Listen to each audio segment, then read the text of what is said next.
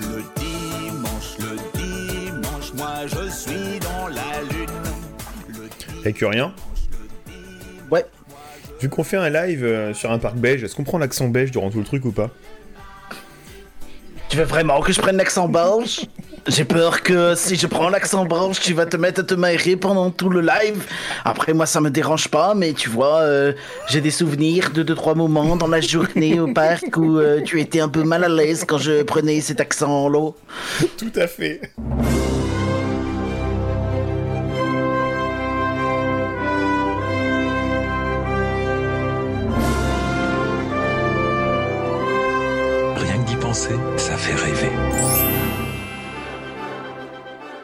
Rien que d'y penser, le podcast du Label et la Bête qui commence comme tout bon podcast Disney par une citation de Tonton Walt. Et comme par exemple, il a dit une fois le lundi, le mardi, mercredi, le jeudi, puis euh, vendredi, samedi et dimanche. Euh, la semaine à 7 jours qui s'enchaînent.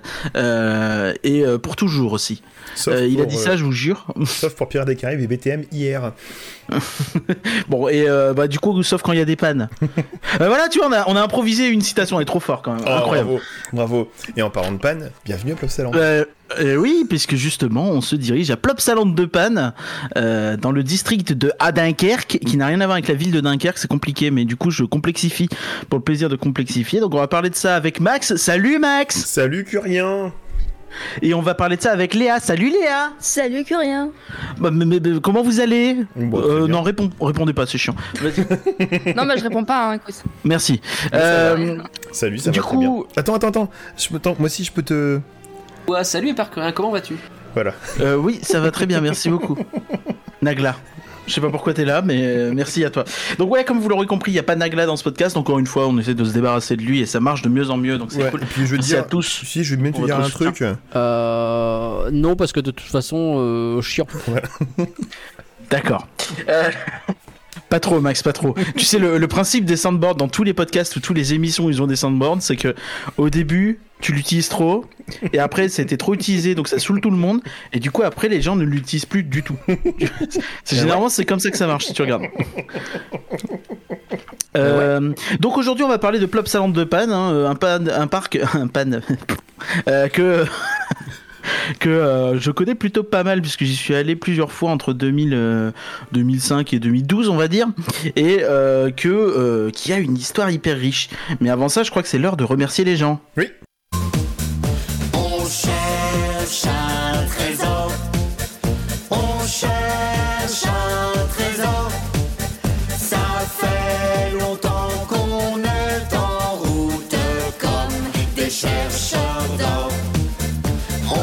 patrons, vous nous soutenez et nous retenez même dans les pannes les plus euh, compliquées euh, en Belgique. Euh, ceux qui nous soutiennent, merci à vous sur patreon.rienquedipenser.com. Vous pouvez nous soutenir, nous rejoindre et il y a quelqu'un qui va chanter un truc, je sais pas qui encore, machin, sans doute moi, mais Est-ce que tu peux nous faire j'ai la chanson des moi. gens de la semaine avec l'accent belge, s'il te plaît? Mais merci, mais merci, Merci, Marie. mais merci, Merci, mais merci, mais Merci, merci, merci, mais Merci, merci, mais merci, Merci, merci, merci, merci, Merci, mais merci, Merci, merci, Merci, merci, merci. Et merci, Mirana. Mais merci, merci, mais merci, mais, mais, merci, merci, merci, une fois.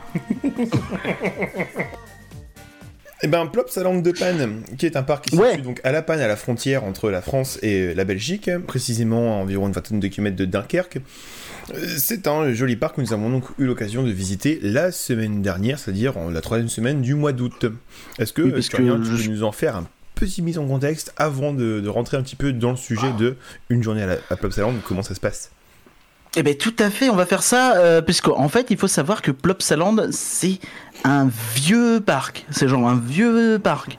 Euh, je me demande si en France ce serait pas le plus vieux, mais comme il est pas en France, on, on peut pas dire. De toute façon, donc on le dit pas. Mais il faut savoir que l'histoire de Plopsaland remonte à 1925. Et à l'époque, on parlait pas encore de parc, on parlait de simplement de la cu- de culture de miel. En fait, il y avait un type qui s'appelait Albéric Joseph Florizone. Euh, désolé, c'est son nom, j'y peux rien. Et, euh, et donc en fait, lui, lui ce qu'il kiffait, c'était le miel. Et, euh, Et donc son objectif dans la vie, c'était notamment de rendre le miel beaucoup plus accessible, parce que bon, on est en 1925, le miel c'est un truc euh, quand même très bourgeois, et euh, lui donc il cherche à faire des séminaires, à sillonner un petit peu le royaume de Belgique euh, pour euh, vendre euh, du miel moins cher et faire découvrir ça aux gens. Euh, donc il fait ça pendant une dizaine d'années, euh, voilà, et il décide en 1935 euh, d'investir dans un bâtiment qu'il va appeler le Palais des Abeilles, donc qui est composé notamment d'une salle de conférence et d'exposition, d'une cafétéria et d'une salle de conditionnement visitable, donc qui permettait aux gens de venir voir comment était conditionné, donc mis en, bocal le miel. Assez marrant, il avait aussi une ruche transparente en fait qui, qui, à chaque fois qu'il faisait une une conférence. Euh, Il y, avait, quelques trucs autour. Tu avais des terrasses, euh, des, un étang et une petite aire de jeu. Voilà. Et donc le nom de cette entreprise s'appelait Méli. Ok. Donc euh, vous allez me voir venir un peu plus tard, même si je vais pas vous faire, je vous rassure, hein, tout l'historique pendant euh, 8000 ans du truc parce que sinon on va s'emmerder. Mais euh, voilà, donc on- ça accélère un petit peu et il décide un petit peu d'agrandir ses infrastructures. euh, De, ça, marche plutôt bien. euh, en, en tout cas, en 1938, ça marche bien. Peut-être que l'année d'après, c'est plus compliqué. Mais euh, il fait un, un labyrinthe et un mini zoo à cette époque-là. Donc ça, voilà, il y a de la guerre, donc c'est forcément plus compliqué. La suite un petit peu du truc, c'est plutôt fin des années 40, début des années 50, où t'as la- l'arrivée d'une salle des fêtes, d'un mini-golf et d'un truc assez marrant. Euh, une fois qu'on s'avance dans les années 50, c'est là où vraiment ça va commencer à prendre une ampleur euh, beaucoup plus grande avec une attraction majeure qui est, si vous avez suivi notamment quand on a fait des podcasts sur plein de parcs différents, un truc qu'on retrouve dans tous les parcs Mmh. et qui est inspiré bien sûr de Efteling. Qu'est-ce que ça pourrait être Un bois des comptes De la bouffe, des pots fortueux. Bah c'est Léa qui a raison, hein, parce que toi Max, euh, t'es à la ramasse. Le bois des Euh, comptes, je dirais. Alors, en fait c'est un bois des comptes, mais devinez comment ils ont appelé ça. Léa, tu as pas le droit de répondre parce que tu as la réponse sous les yeux. Mmh, je dirais le bois des comptes, mais en mode néerlandais flamand. Alors en vrai c'est plus drôle, ils ont appelé ça le pays des contes de fées. Non Ouais c'est marrant aussi, Ils ont un grand livre aussi pour, pour ouvrir le machin Bah je sais pas, et on se demande s'ils le repeignaient régulièrement ou si... Est-ce que c'est un peu une ou traction s'ils arrivaient à le repeindre et qu'un an après il soit dégueulasse, comme euh, le pays des contes de fées ADLP qui est dégueulasse après, euh, je crois, un an et demi de... un an et demi seulement euh, de- après la remise en peinture. Et, et donc, assez marrant, en 54 toujours, là je vais vous renvoyer à un autre podcast parce qu'on avait déjà parlé de ça et je m'en suis souvenu en cherchant. Et bah c'est qu'en 54, il y a le, le type, le cousin du gars dont on parle depuis le début, là, le mec qui a un nom euh, sorti du 16e siècle, Albéric Joseph, euh, Florizone. Et bah ce type-là, il a un cousin qui en 54 va ouvrir Bellouard. Ah. Mais non. Et oui, Mignon. Belvoir et il s'appelle qui se situe à environ une, une- pas une- 50 km, pas plus. Euh, ouais, je pense dans ces eaux-là, un peu plus au sud, plus près de Lille euh, que de Dunkerque. Et, euh, et donc, en fait, ce qui est assez. lui, il s'appelle Albert. Et, et, donc, en fait, ça va plus ou moins s'émuler. Donc, finalement, une famille assez, assez marrante qui a, qui, a pas mal joué sur le monde des parcs. Donc, je vous fais un fast-forward parce que là, on a, on a parlé de beaucoup de choses. Mais si vous voulez revenir sur l'histoire de Bellouard, évidemment, on a fait un podcast dessus l'an dernier, qui ou il y a deux ans, je sais même plus, qui était pas mal du tout et on allait pas mal en détail sur l'histoire un peu plus qu'aujourd'hui. 40 km, 46 minutes. Pour vous dire un petit peu. Ouais, ouais, bah t'es dans la cambrousse, hein. T'es dans la cambrousse à Bellouard. Hein. Euh, donc, euh, qu'est-ce qui s'est passé? C'est qu'en fait, au fil du temps, euh, Méli, bah, ça va vraiment se développer, notamment sur le miel, notamment avec d'autres euh, d'autres sites dont je vais pas faire le descriptif précis parce que ce serait vraiment long et compliqué. Et on va vraiment rester focalisé sur euh, Méli Park, qui est donc le nom du parc euh, euh, dont on parle depuis le début et euh, du prédécesseur de Plopsaland. Et donc je vous fais un petit fast forward. Donc tout se passe plutôt bien. Il y a des extensions relativement régulièrement. C'est un parc qui vise quand même énormément les très jeunes enfants. C'est un parc qui est vraiment dans la mémoire de toutes les personnes âgées de la région. Si tu demandes à une personne âgée un parc machin, elle va te parler de Melly Park comme c'était un peu le, truc hype pour les gosses à l'époque. Tu vois, t'avais tes parents qui t'emmenaient à Melly Park, t'étais refait. Et euh, et donc euh, euh, un détail assez marrant quand même que je, que je note dans l'histoire, c'est euh, en 94, ils ont ouvert la zone euh, un peu pirate, tu vois, dans ce coin-là. Ouais. Qui aura été beaucoup remodifiée par la suite, mais En fait, dans cette zone, euh, tu as un restaurant qui s'appelait à l'époque le Dracar et qui aujourd'hui s'appelle le Grill des Pirates, qu'on n'a pas fait, et euh, qui vient d'ailleurs. C'est un restaurant qu'ils ont acheté et déplacé. Quel parc? 94. Est-ce que tu peux deviner? Euh, Je vais peut-être me planter. Dracar, Léa n'a pas le droit de dire parce qu'elle a la réponse. Dracar, tout ça, je dirais peut-être le parc Astérix. Eh ben pas du tout, mon 94, cher Maxime. euh, 94 sinon- qui? Euh, C'est une évidence. Je vais te le dire, tu vas dire bah oui. C'était pas la fermeture de. Comment ça s'appelle Mirapolis C'est 91 la fermeture de Mirapolis, je crois, mais effectivement, c'est bien ça, euh, c'est Mirapolis. C'est Mirapolis, hein Ouais. Ouais, tout à fait, Mirapolis, euh, évidemment. hein. Et, et c'est marrant parce que tu vois, je, je vois souvent des histoires de rachat de, de coasters, tout ça, mais de restaurants, c'est plus étonnant. Donc euh, voilà. on, je- on a quand même le dîner au, au lycée studio. Oui, oui, mais tu vois, c'est- un peu spécifique. C'est un Oui. dîner euh, que tu imagines assez facilement à déplacer. Là, je- j'ai du mal à voir, tu vois. Donc ouais, c'est un parc qui a beaucoup souffert dans les années 90, Melly Park, qui s'est vraiment cassé la gueule, qui a eu beaucoup de mal à, à, à profiter en fait de l'essor des excursions. Euh, T'avais beaucoup d'excursions en une journée qui sont, qui sont devenues beaucoup plus monnaie courante à cette époque-là. Tu vois, plutôt que des vacances, machin, juste des gens qui vont dans les journées. Et évidemment, l'essor des parcs, euh, bah, Mini Park, comme tellement de parcs français, n'aura pas su trop capitaliser là-dessus Ouais. et euh, va plus ou moins s'effondrer en fait euh, au fur et à mesure du temps. euh, même s'ils rajoutent des attractions, tout ça, ils ont bien du mal à, à pérenniser le machin et à, et à rester dans le vert. Du coup, fin des années 90, Ok. 99. Je sais pas, ça peut, ça peut peut-être se comprendre, parce que de l'autre côté, on a Disney qui, est clairement euh, instauré et qui lui-même a du mal à, avancer financièrement. Mais il y a aussi Astérix, il y a aussi d'autres parcs euh, au niveau des Pays-Bas, au niveau de l'Allemagne, qui sont euh, des parcs à thème qui, eux, arrivent à te faire tenir sur une journée et puis à se développer de manière assez conséquente. C'est hyper difficile à, à- à jauger sur ce genre de parcs locaux euh, qui euh, autour a, a pu peut avoir de l'impact. Tu vois, est-ce que un Bellward peut euh, impacter fort euh, euh, Plopsaland sur sa sur sa concurrence ou pas Tu vois, c'est- difficile à dire. Ouais. Après, dans les années 90, tu sentais que peut-être aussi euh, que le modèle de parc juste pour jeunes enfants était un peu vieillot. Peut-être que c'était un truc compliqué à encore assumer. Si c'est juste avoir un manège euh, thématisé euh, à l'arrache euh, sur le thème des abeilles euh, comme ça qui est posé ici, euh, j'en vois pas vraiment l'intérêt. Pareil, est-ce que ça attire au final bah, les petits enfants à l'époque, mais après les parents ils vont emmener leurs petits enfants dans le machin, mais c'est tout. Enfin, ouais, le développement, Ouais.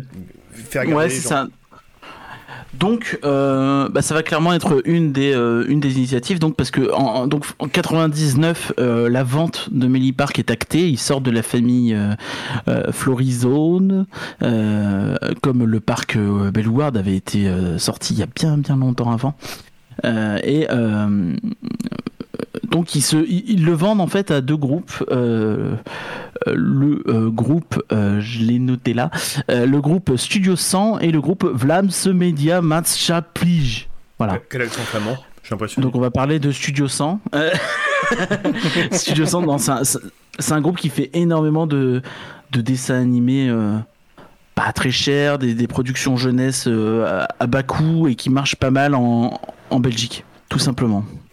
Euh, et donc, euh, année 2000, donc euh, le, changement du, nom du parc est acté. Ça devient Plopsaland, ça deviendra plus tard Plopsaland de Panne.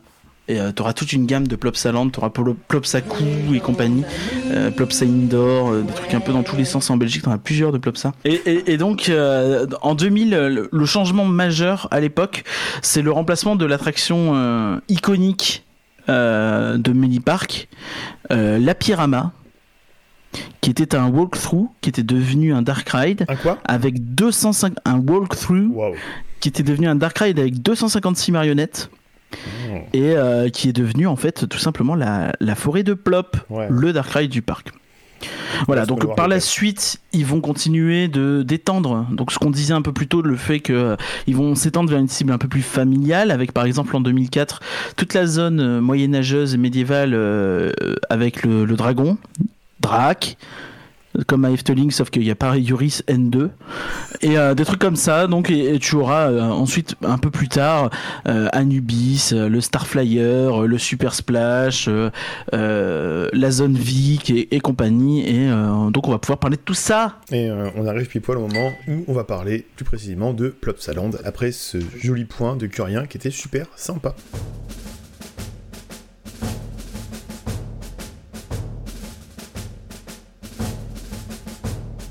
On glisse sur la toile. Et oh, et oh, et c'est haut sur mon joli bateau.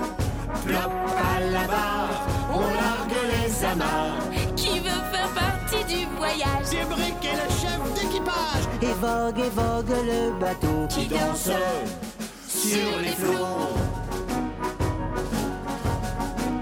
Donc, euh, Plop Salon de panne, qu'est-ce qu'on peut en dire? Bah, il faut voir ça comme un parc. euh, c'est difficile de qualifier l'ampleur du parc. Je sais pas ce que vous en pensez. Surtout avec leur dernière nouveauté et évidemment Ride to Happiness. Mais pour moi, on- on- ça ressemble à un ancien parc local qui est en train de grandir quand même de plus en plus. Tu vois, enfin, je trouve que euh, j'avais comparé ça quand on avait planifié notre voyage. Je vous avais dit Walibi Belgium, c'est plus ou moins similaire à Astérix en Mhm. termes d'ampleur, et euh, Plopsaland, c'est plus ou moins similaire à Niglo. Et en réalité, je trouve que je, je- je maintiens un peu ça, même si je trouve que bah, quand on voit Ride to Happiness, j'imagine pas ça à Nigloland. Je sais pas vous, mais ça me paraît trop. euh, Ah non, je suis assez d'accord. Alors, ça me paraît trop thématisé au niveau de la gare. Au niveau des sensations, je sais pas, on peut peut-être le comparer avec. non, un- surtout, je dirais la, la taille de la machine en fait, en elle-même. Tu vois, c'est très haut, c'est imposant, c'est un investissement fort. Tu vois, j'ai du mal à me rendre compte. De, tu vois, si, si tu compares à Krampus, qui est certes très chouette, tu vois, mais ça me semble pas être le même calibre, quoi. beaucoup- Ouais, c'est beaucoup. Ouais, limite, je pourrais peut-être le comparer à. Je vais me planter comme je suis planté sur, sur le podcast. Euh, Alpina Blitz. Alpina Blitz. Ouais, mais c'est Alpina Blitz, tu vois, c'est pas très long, c'est très. C'est très- pas assez poussé là-bas. hein. Oui. Alpine Blitz. donc, Mm. euh, Tout à fait. On sent vraiment ouais, que sur, que sur euh, Ride to Happiness, ils ont mis euh, la théma... les sensations d'un côté, je trouve qu'ils ont, ils ont, ils ont raqué au niveau des sensations, parce que je trouve qu'ils voulaient vraiment marquer le coup d'avoir un truc assez exceptionnel au niveau, niveau sensation. Mais au niveau de la théma, ils ont vraiment aussi. euh, En fait, ils ont voulu marquer deux coups, la théma et, les sensations. Parce que à Niglo, ils ont encore un peu de mal à faire avec euh, des sensations peut-être d'un côté, mais une théma qui est encore assez, assez, assez faible sur, sur euh, certains points.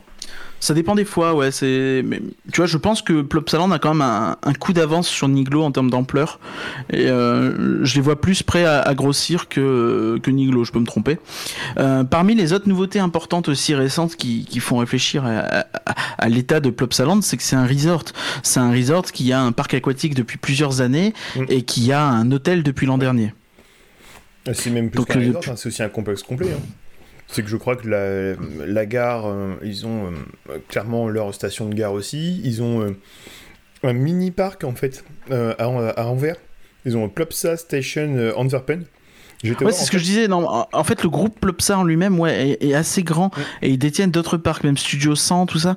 En fait, ils détiennent d'autres parcs. Moi, j'étais resté, focalisé sur, ouais, sur sur Plopsaland de Panne en tant que tel, mais ouais, oui, je suis d'accord avec toi. Mais pour le coup, c'est vraiment leur, euh, je pense leur fer de lance. En tout cas, un de leurs fers de lance, euh, Oui, tout à fait. à dire près de chez nous, quoi. Bon, déjà qu'on peut, on peut parler par rapport. On arrive à un parc, qu'est-ce qu'on fait? Une entrée. On peut peut-être parler de cette entrée fait. qui est assez, Tout à fait. assez originale. Alors, euh, il y a du bon et il y a du moins Il y bon. a du moins bon. Euh, Il y a la porte, tu vois, par exemple, qu'ils ont rajouté euh, vers 2005 par là. Je trouve ça plutôt cool. Oui, Mignon. C'est mignon. C'est c'est pas incroyable, mais c'est un bon props à l'entrée, ouais. Ouais, c'est sympa. il y a une belle image, tu ouvres la porte, tu entres dans le pays de Plop. Puis après, de la magie. et derrière, t'as le- t'as l'espèce de hangar avec euh, une grosse affiche dessus marquée Plopsaland, et là tu dis oh. Ça fait peur. C'est un peu plus compliqué. Ouais, c'est Ouais, ça. C'est là en fait que tu comprends que Plopsaland maintenant c'est vraiment vendre absolument les, les licences de Studio 100. En fait, je pense que c'est euh, un bail où euh, ils se sentent obligés, dès qu'ils peuvent, de les C'est mettre. un parc, c'est pas un bayou. Merci. Euh, dès qu'ils peuvent placer une licence, ils Ouais. le font. Ouais. Et quand ils peuvent pas ou quand ils ont besoin de financement, ben, ils vont peut-être chercher d'autres parce que là, c'est des... euh, avec Ride to Happiness, c'est un peu différent. Mais, mais, mais ouais, enfin, c'est- c'est c'est intéressant. Et là encore, ça montre un peu l'histoire du parc, tu vois. Enfin, c'est c'est oui, t'as un vieux machin à l'entrée, mais après, une fois que tu rentres dans le parc, tu sens que c'est plutôt c'est pas incroyable, hein, mais euh, c'est plutôt bien foutu. C'est plutôt, euh, c'est ce qu'on disait, c'est que t'as as une place qui me semble assez grande et euh, pourtant elle est quand même bien habillée, Elle elle bien- fait pas vide. Elle est bien fournie, il y a une scène pour faire une photolocation et je pense aussi euh, ça doit faire des ça doit faire aussi guide de, de, de spectacles qu'on n'a pas vu. On n'a pas vu un seul spectacle du, nous de, de notre journée. Pourtant on avait un programme mais euh, c'était un peu bizarre au niveau de la construction des trucs. Et puis de l'autre côté il y a toute cette partie avec euh, comment, tu, comment on dit tout à l'heure? Les fontaines féeriques c'est ça? Les fontaines dansantes. Fontaines dansantes pardon. Tout simplement en fait des fontaines euh, comme tu peux avoir un peu euh, dans des endroits style euh, jardin d'acclimatation ou quoi, euh, c'est c'est au sol et ça, ça envoie de l'eau en l'air quoi, c'est vraiment pour... euh, Le paradis des enfants, clairement. C'est ça, c'est vraiment... Les, les gosses adorent ça. Euh, la place vivante. Oui, en plus. Ouais. Un petit peu. En plus. ça donne du mouvement, de la vie et, euh, et ça remplit aussi un espace qui pourrait être très vide sinon. C'est toi Max qui me disais que tu voulais voir ça à la place des stars. Oui, bah en fait, c'est vrai que au final, tu, mets ça, euh, ça te bouffe pas d'espace, t'as qu'à l'éteindre, tu peux faire n'importe quoi à cet endroit-là. Euh, Si tu gères bien le truc, euh, tu te casses pas la gueule parce que ça glisse pas. Et puis en pleine journée, l'avantage, c'est que ben, la, place des Sarks est un endroit quand même assez énorme et toujours vide. Et même quand il y a du monde, c'est vide. Bon, sauf forcément avec Avengers Campus, mais c'est un autre euh, débat. Euh, au final, avoir un petit peu de, de mouvement et de, et de, de kinétique euh, aquatique comme ça sur la place, sur la place des Sarks, je trouve que ça serait beaucoup, beaucoup mieux que actuellement une grande place vide qui n'accueille rien. On est d'accord, ce serait un bon petit... euh, ça, ça comblerait un peu le manque. Mais euh, ouais, ouais, c'est- intéressant comme truc, c'est c'est simple mais efficace. Et euh, ouais, euh, après, t'oublies une règle importante, c'est qu'à Disney, le fun est interdit. Oui, c'est vrai. Right Force. Pardon. Et, euh, par contre, un truc qui m'a marqué quand on est arrivé à, à Plopsa, donc euh, déjà, on arrive, euh, on passe sous une verrière, ça fait très Tokyo Disney. Oui, j'ai pensé au World Bazaar aussi un petit peu, donc, ce qui remplace Tokyo- Main Street à Tokyo. À Tokyo Disney, vu qu'il pleut beaucoup, et ben on met tous les magasins sous, sous un truc comme ça. En Belgique, je pense qu'il doit pleuvoir beaucoup aussi, donc on met tous les magasins. En, en vrai, il pleut pas tant que ça à Tokyo. Enfin, si, mais euh, ils ont un peu évolué, tu vois. Aujourd'hui, euh, aujourd'hui, ils feraient pareil avec. euh, Enfin, ils auraient pu faire la même chose à Disneyland Paris, tu vois. S'ils Mm. s'ils avaient fait dans le même ordre, je pense qu'ils se sont rendus compte que le World Bazaar de Tokyo était un peu une erreur. Oui. Et, et, euh, clairement. euh, les arcades. Après, c'est pas, c'est pas si grand que ça non plus, tu vois, Plopsa. C'est vraiment juste le temps de l'entrée, de filer son ticket. euh, T'en sors très très vite de ce truc et t'arrives dans la place, quoi. Ça fait en longueur euh, une moitié, une- même pas une moitié de Main Street. c'est l'Emporium, quoi. Ouais, t'es sur un quart, ouais, c'est ça, ouais, tout à fait. Et, euh, Et, euh, Par contre, ce qui a marqué, mais on en parlait tout à l'heure par rapport aux différentes sponsors, des, des, des choses comme ça, c'est euh, quand on est arrivé, il y avait une grosse sponsor avec Lidl qui faisait un jeu concours dessus. Et euh, j'avoue que niveau immersion, Oui. quand tu rentres, alors déjà que t'as beaucoup de dessins animés, des trucs comme ça, et puis là, euh, J'avoue, le Lidl, ça fait tâche. ça fait un peu tâche. Lidl, Lidl, n'est pas non plus le magasin qui a. euh, C'est un peu l'image du truc discount en France, assez mal vu. En, qu'en Belgique, on amène beaucoup moins bien. Oh, je pense que ça change un peu quand même, c'est moins le cas maintenant. Mais oui. Il y a Goodcar qui nous pose la question est-ce que les Oui. attractions de Plopsaland sont souvent en panne? Eh ben, on a eu une panne. Voilà, je réponds premier degré parce que je suis euh, comme Oui. ça. Et, euh, et euh, malgré un début de révolution digne de euh, euh, 1000 1789 dans la file d'attente, bah, ça s'est résorbé au bout de 10-15 minutes, donc ça allait. Là, clairement, j'ai vu Germinal. hein. Entre l'accent et puis la révolte, j'ai vu Germinal. Salaud Ah, il était gentil. Euh, non mais oui, oui, non mais c'était assez marrant. euh. Ben, bon, on va peut-être avancer un petit peu dans Ouais. le parc. Je sais pas ce que vous en dites. Alors, Euh, l'avancement, on s'est rendu compte, nous, qu'on est arrivé ce jour-là, et c'est peut-être un petit peu un problème, c'est qu'il Ouais. il y avait trois accès. Il y avait la gauche, la droite en face, et on ne savait pas où aller. Ouais, puis t'as, t'as aussi l'accès à la zone euh, à la zone intérieure, Maya Land, qui a été ouverte en, en, euh, je sais plus euh, 2010, 2012 par là, et euh, qui a l'air plutôt mignonne pour les pour les enfants. On n'y est pas allé, hein, donc Non. je vais pas faire genre. Mais euh, nous, on- faut peut-être prévenir tout de suite aussi qu'on a eu pas mal de monde sur la sur la journée. Euh, J'ai entendu une cast dire 7000 personnes, une opératrice, pardon, pardon. Et, euh, et euh, apparemment, c'est pas mal hein, quand même pour un petit parc comme ça. euh. Et, d'où en fait ce ressenti parfois qui est peut-être un peu euh, biaisé par euh, par le fait qu'il y avait du monde dans un parc pas grand, que le parc est en train de grandir et qu'il est peut-être pas encore prêt. À accueillir euh, des foules énormes, que les attractions sont peut-être pas conçues pour ça à la base et que euh, la popularité dépasse peut-être un peu le la capacité de temps en temps. Attraction peut-être pas conçue comme ça à la base, je suis d'accord. Je pense aussi que euh, au niveau gestion, mais sur le point de vue réflexion et tout ça, je pense qu'ils sont pas non plus habitués à avoir du monde. On a remarqué que c'était quand même assez compliqué au niveau, au niveau, bah, au niveau efficacité, au niveau gestion des Ouais. Niveau débit. foules, euh, au niveau débit. niveau Après, il y avait des, il y avait des moments drôles. Hein. On pourrait citer, euh, par exemple, euh, en termes de gestion un peu, un peu bancale. euh, moi, je trouve le, le, super splash, le super splash. le Super Splash en toute fin de journée. Donc oui, tu vois, le, le parc ferme à 19h, je crois. Et euh, nous, on était dans la file d'attente, on était dans la gare euh, à 18h. 55. Voilà. Et donc la euh, dame la allait. euh, et donc ils allaient fermer le. Ils allaient fermer le. le non, on n'a pas fait l'avant-dernier train, il y avait du monde derrière. hein. On a Tu confonds avec faire euh, Walibi. euh, Je pense que tu confonds avec Walibi, euh, Max. Walibi, c'est sûr, on a fait les derniers trains. Mais par contre, au, Splash Battle, on a, on a dû faire, on a dû être dans les 3-4 derniers trains d'un bateau parce que quand on est arrivé en gare, il n'y avait plus personne. Ah ok, bah j'ai pas fait gaffe. Ok. Et donc en, en fait, t'as- t'as- t'as- là t'as l'opératrice qui se met à gueuler, mais vraiment c'est le terme, hein, je suis désolé. Ah, il y a machin qui est parti fermé, alors attendez 5 minutes s'il vous plaît. Je bah oui, mais c'est pas grave, on allait attendre, t'es pas obligé de nous gueuler dessus. Et on aurait attendu deux minutes, on aurait compris. Hein.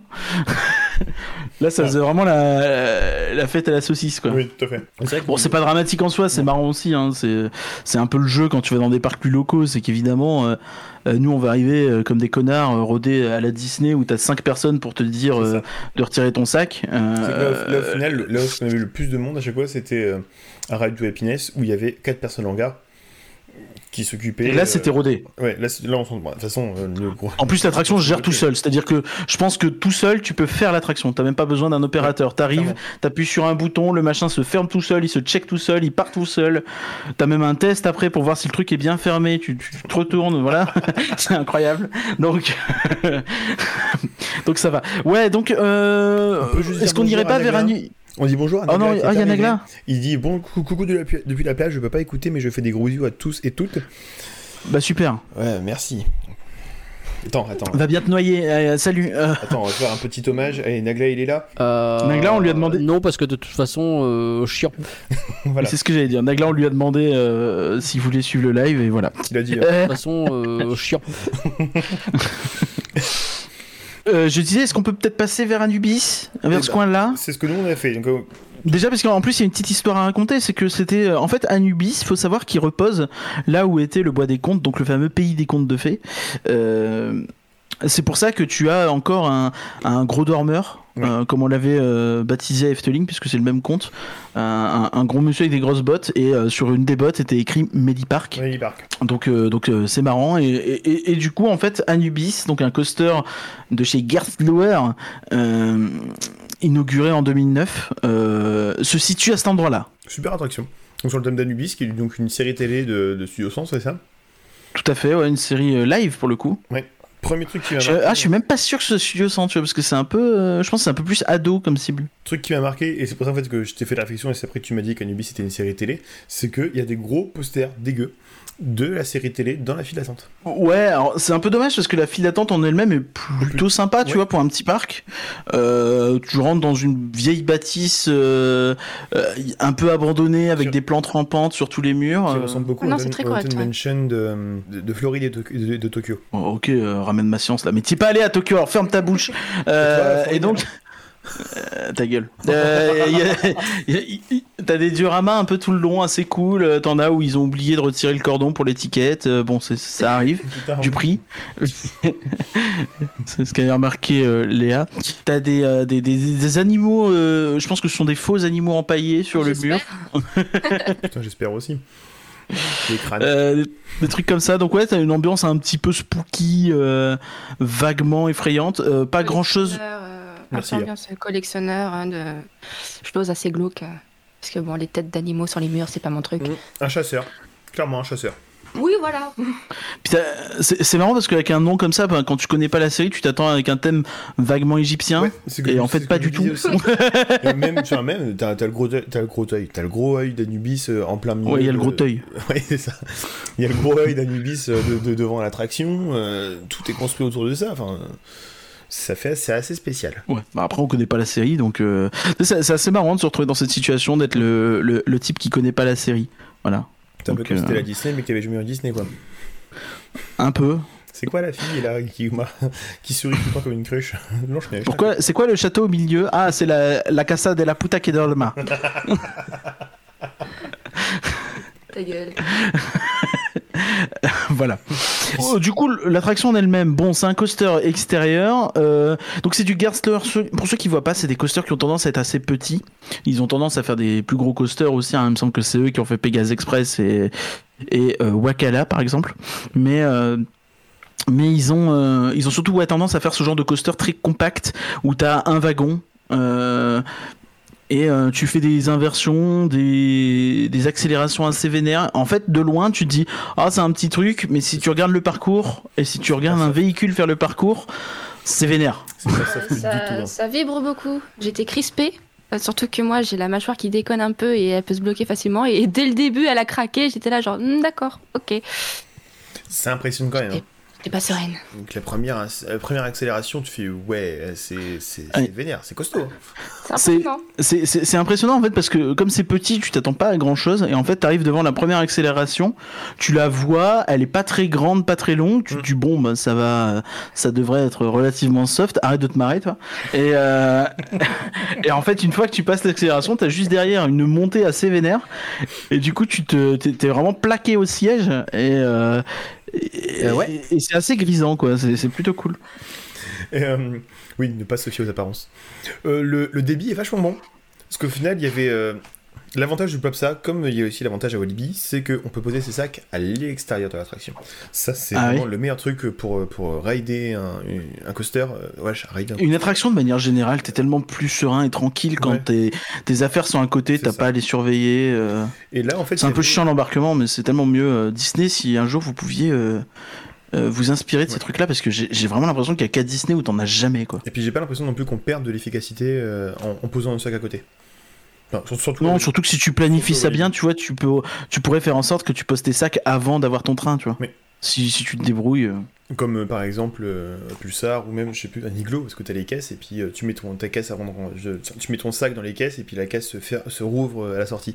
Mais donc là Mm. à, à Anubis il y avait trois caisses donc c'est qui, qui trois caisses dit trois. Et en fait je trouvais que le débit était plutôt bon. Je trouvais ça ça, ça, ça fonçait assez rapidement. Oui, je suis assez d'accord, ça marchait plutôt bien. Qui est un peu Et, euh, en plus, c'est- par rapport à l'efficacité de Plopsaland. Mais euh, Anubis pour moi c'était.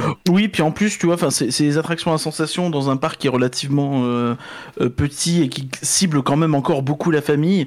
Donc forcément, t'as pas une attente démesurée, donc ça, ça marche plutôt bien. D'autant que les, les gros coaster fans, ils vont plutôt faire Ride to Happiness en boucle que Anubis, Que quoi. Donc ouais, c'est c'est plutôt bien. Après, effectivement, euh, l'attraction vibre pas mal. Moi, j'avais euh, j'avais vraiment adoré cette attraction quand je l'avais faite à l'époque, euh, à ses tout débuts. Euh, eh, aujourd'hui, euh, tu, tu, tu, tu le sens un peu, quoi. C'est pas le confort incarné. C'est pas Flight Force, mais euh, mais mais c'est pas non plus la folie, quoi. T'as t'as- t'as ton harnais qui, qui recouvre vraiment le, le torse, hein, un peu à l'ancienne. Bon, t'as plus de place et euh, c'est quand même plus moderne, mais euh, c'est pas la folie, quoi. Mais ça reste quand même correct. Pour moi ça fait largement le taf. J'ai juste aimé le refaire. C'est On n'a cool. pas eu le temps parce qu'il y a du monde. Et euh, on est sorti d'Anubis. Plutôt euh, mitigé, euh, inconfort, mais plutôt surpris. Et voilà, on n'a pas pu le refaire. Et Oh, c'était comme- c'était bien quand même, quand mitigé, euh, mitigé positif. mitigé positif. Il y a inconfort. Ah, pardon. Il y a l'inconfort, mais il y a quand même euh, le, le côté cool de la côté où euh, c'est efficace et puis, euh, puis ça surprend. Les C'est sensations sont chouettes, c'est agréable, t'as quand même une sensation de glisse, tu vois. Ouais. Qui à Disney, Il est très cool, ouais. Non, mais c'est cool. si tu dois comparer à Disney, le seul coaster où t'as une sensation de glisse, c'est dans Crush. Euh, Désolé, hein, mais tous les autres coasters, je dis pas qu'ils sont tous inconfortables, Non. mais c'est vraiment du, de la coup, quoi. c'est C'est un truc qui, qui- enfin, tu, tu sens que c'est un train qui roule quoi. T'as pas la sensation de voler ni rien de tout ça. Juste avant, on- avant de faire Anubis, on a fait euh, un truc Oui, euh, assez Il y a la zone Vic, il y a la zone Vic, le Viking. On Tout à fait. Bon, on, va, on parler toute la zone là. On va pas faire notre journée, euh, sinon c'est chiant tu re- d'y revenir après. Une construction Donc ouais, donc donc c'est une zone qui est ouverte, euh, je sais plus, j'ai noté, je crois 2012. Euh, ouais, c'est ça, 2012, euh, que j'avais déjà pu voir à l'époque. Et je trouve qu'on voit quand même un sacré step-up au niveau de la théma. La, zone est vraiment sympa et, travaillée, tu vois, ça marche bien. Tu sens que c'est plutôt qualitatif. On, voit aujourd'hui que même si elle a 10 ans, elle a pas vieilli, quoi. Alors ça se voit que c'est pas flambant neuf, mais ça a pas vieilli. Mm. Oui. Un petit coup de temps en temps, je pense, de propre. Et puis, je pense que, après, la, la, propre, la, la zone était propre. Je pense qu'ils doivent quand Ouais. même l'entretenir et y faire attention. euh, C'était c'était mignon. On n'est pas resté plus longtemps, on aurait peut-être pu euh, y manger. Il y avait un, il y avait un point, un point bouffe. En même temps, niveau Oui. restauration, on en parlera après, mais c'est un peu compliqué. On ne savait pas vraiment où ça. aller. Mais euh, En termes d'attraction, c'est pas la folie furieuse. T'as un disco coaster. Il y a Bon, ça. disco coaster, moi ça m'emmerde un peu. plus, C'était euh, rigolo quoi, mais viteuf, voilà. euh, Puis ça, ça fait mal au dos, c'est super bien. T'as envie de crever quand t'es dedans. Surtout celui-ci. Le, le harnais qui se met dans le dos, c'était génial. C'est vraiment une question de posture, hein, parce que t'as la même à Disco Bellix ou au Grizzly, selon comment tu te tiens, tu peux vraiment te faire avoir ou pas. Mais je pense que celle aussi de, de Niglo, d'Astérix ou de. euh, J'ai fait, j'ai fait celle aussi du PAL, euh, sont beaucoup plus longues. Elles sont vraiment beaucoup plus longues. Là, elles sont Dans quel sens elles- sont- le, le- le parcours est plus long. Là, vraiment, tu- j'ai vra- vraiment, je, enfin, c'était tellement bien thématisé que t'as l'impression que c'est plus court, que le, le chemin est plus court. Je pense que c'est vraiment une impression. hein. Je suis pas sûr qu'il y ait une grosse, grosse différence. Sur tous. Mais, mais ouais, c'est plutôt sympa. Effectivement, t'es un peu sur un, un carré d'herbe. Voilà, t'es sur un bouclier qui tourne. euh, Ah, ça s'appelle La Grande Vague, ce qui est pas très original. On dirait un nom de coaster des années 80. Mais, euh, mais ouais, bon, ça, ça marche plutôt bien. Euh, bon, pas grand chose à dire de plus, je pense. Hein. C'est- le voilà, Splash. Battle, euh, voilà. Alors, le Splash Battle- Le Splash Battle était mieux dans mes souvenirs. Moi, dans mes souvenirs, c'était vraiment vénère. Après, c'était le tout premier que j'avais fait, donc c'était l'effet de surprise aussi. Je pense que c'est là le moment de la panne. Oui, le moment de la génial, panne. C'est qu'on est vraiment tombé en. on L'attraction est tombée en panne durant l'espace de 10 minutes, pas plus. Euh, ce qui a provoqué donc une, une, une et une révolte de nos, de nos voisins Ah, derrière. C'était très drôle, très drôle. Vraiment, ils étaient comme ça. Oh, bon, bon, c'est bien Oh, le mec, il a... pourquoi il fait ça, le mec? Le, le mec avait rien fait, hein, c'est l'attraction qui était en panne. Et que des trucs comme ça, euh, c'était euh, assez drôle.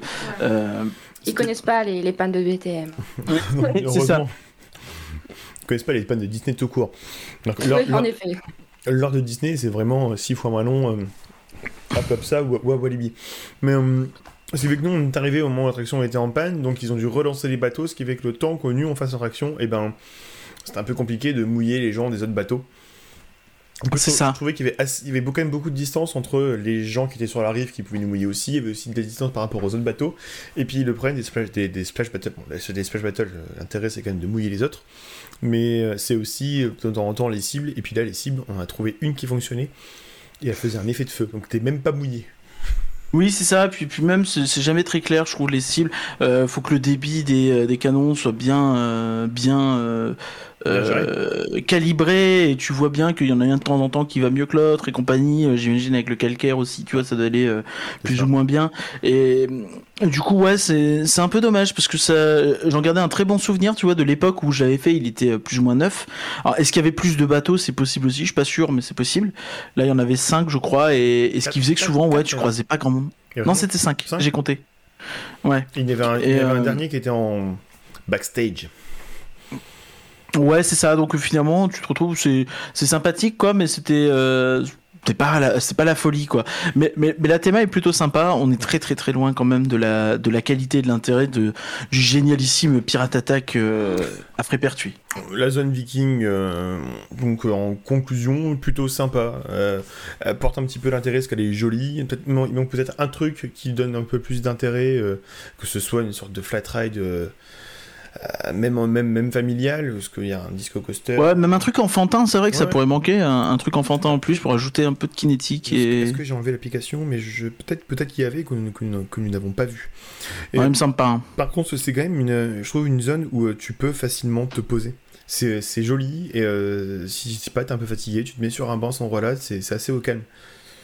Ah, mais là, après, si on parle de se poser à Plopsa, le problème, c'est qu'on va arriver sur le, le souci un petit peu de, de l'opération, j'ai envie de te dire, des, des heures d'ouverture, du fait que euh, les trois quarts des attractions ouvrent à 11h et pas à 10h, euh, de tous ces trucs-là qui font que finalement, euh, bah, nous, on n'a pas trop eu le temps de se poser, parce que au moment où on s'est dit est-ce qu'on se pose, on s'est dit, bah, pff, en vrai, refaire Ride to Happiness, c'est quand même plus intéressant que se poser, quoi. Tout à fait. Donc non, je confirme, il y a bien deux attractions, deux restaurants, euh, donc des grilles et euh, un magasin, une boutique. Ensuite, euh, il y a un truc qui était quand même assez spécial à Plopsaland.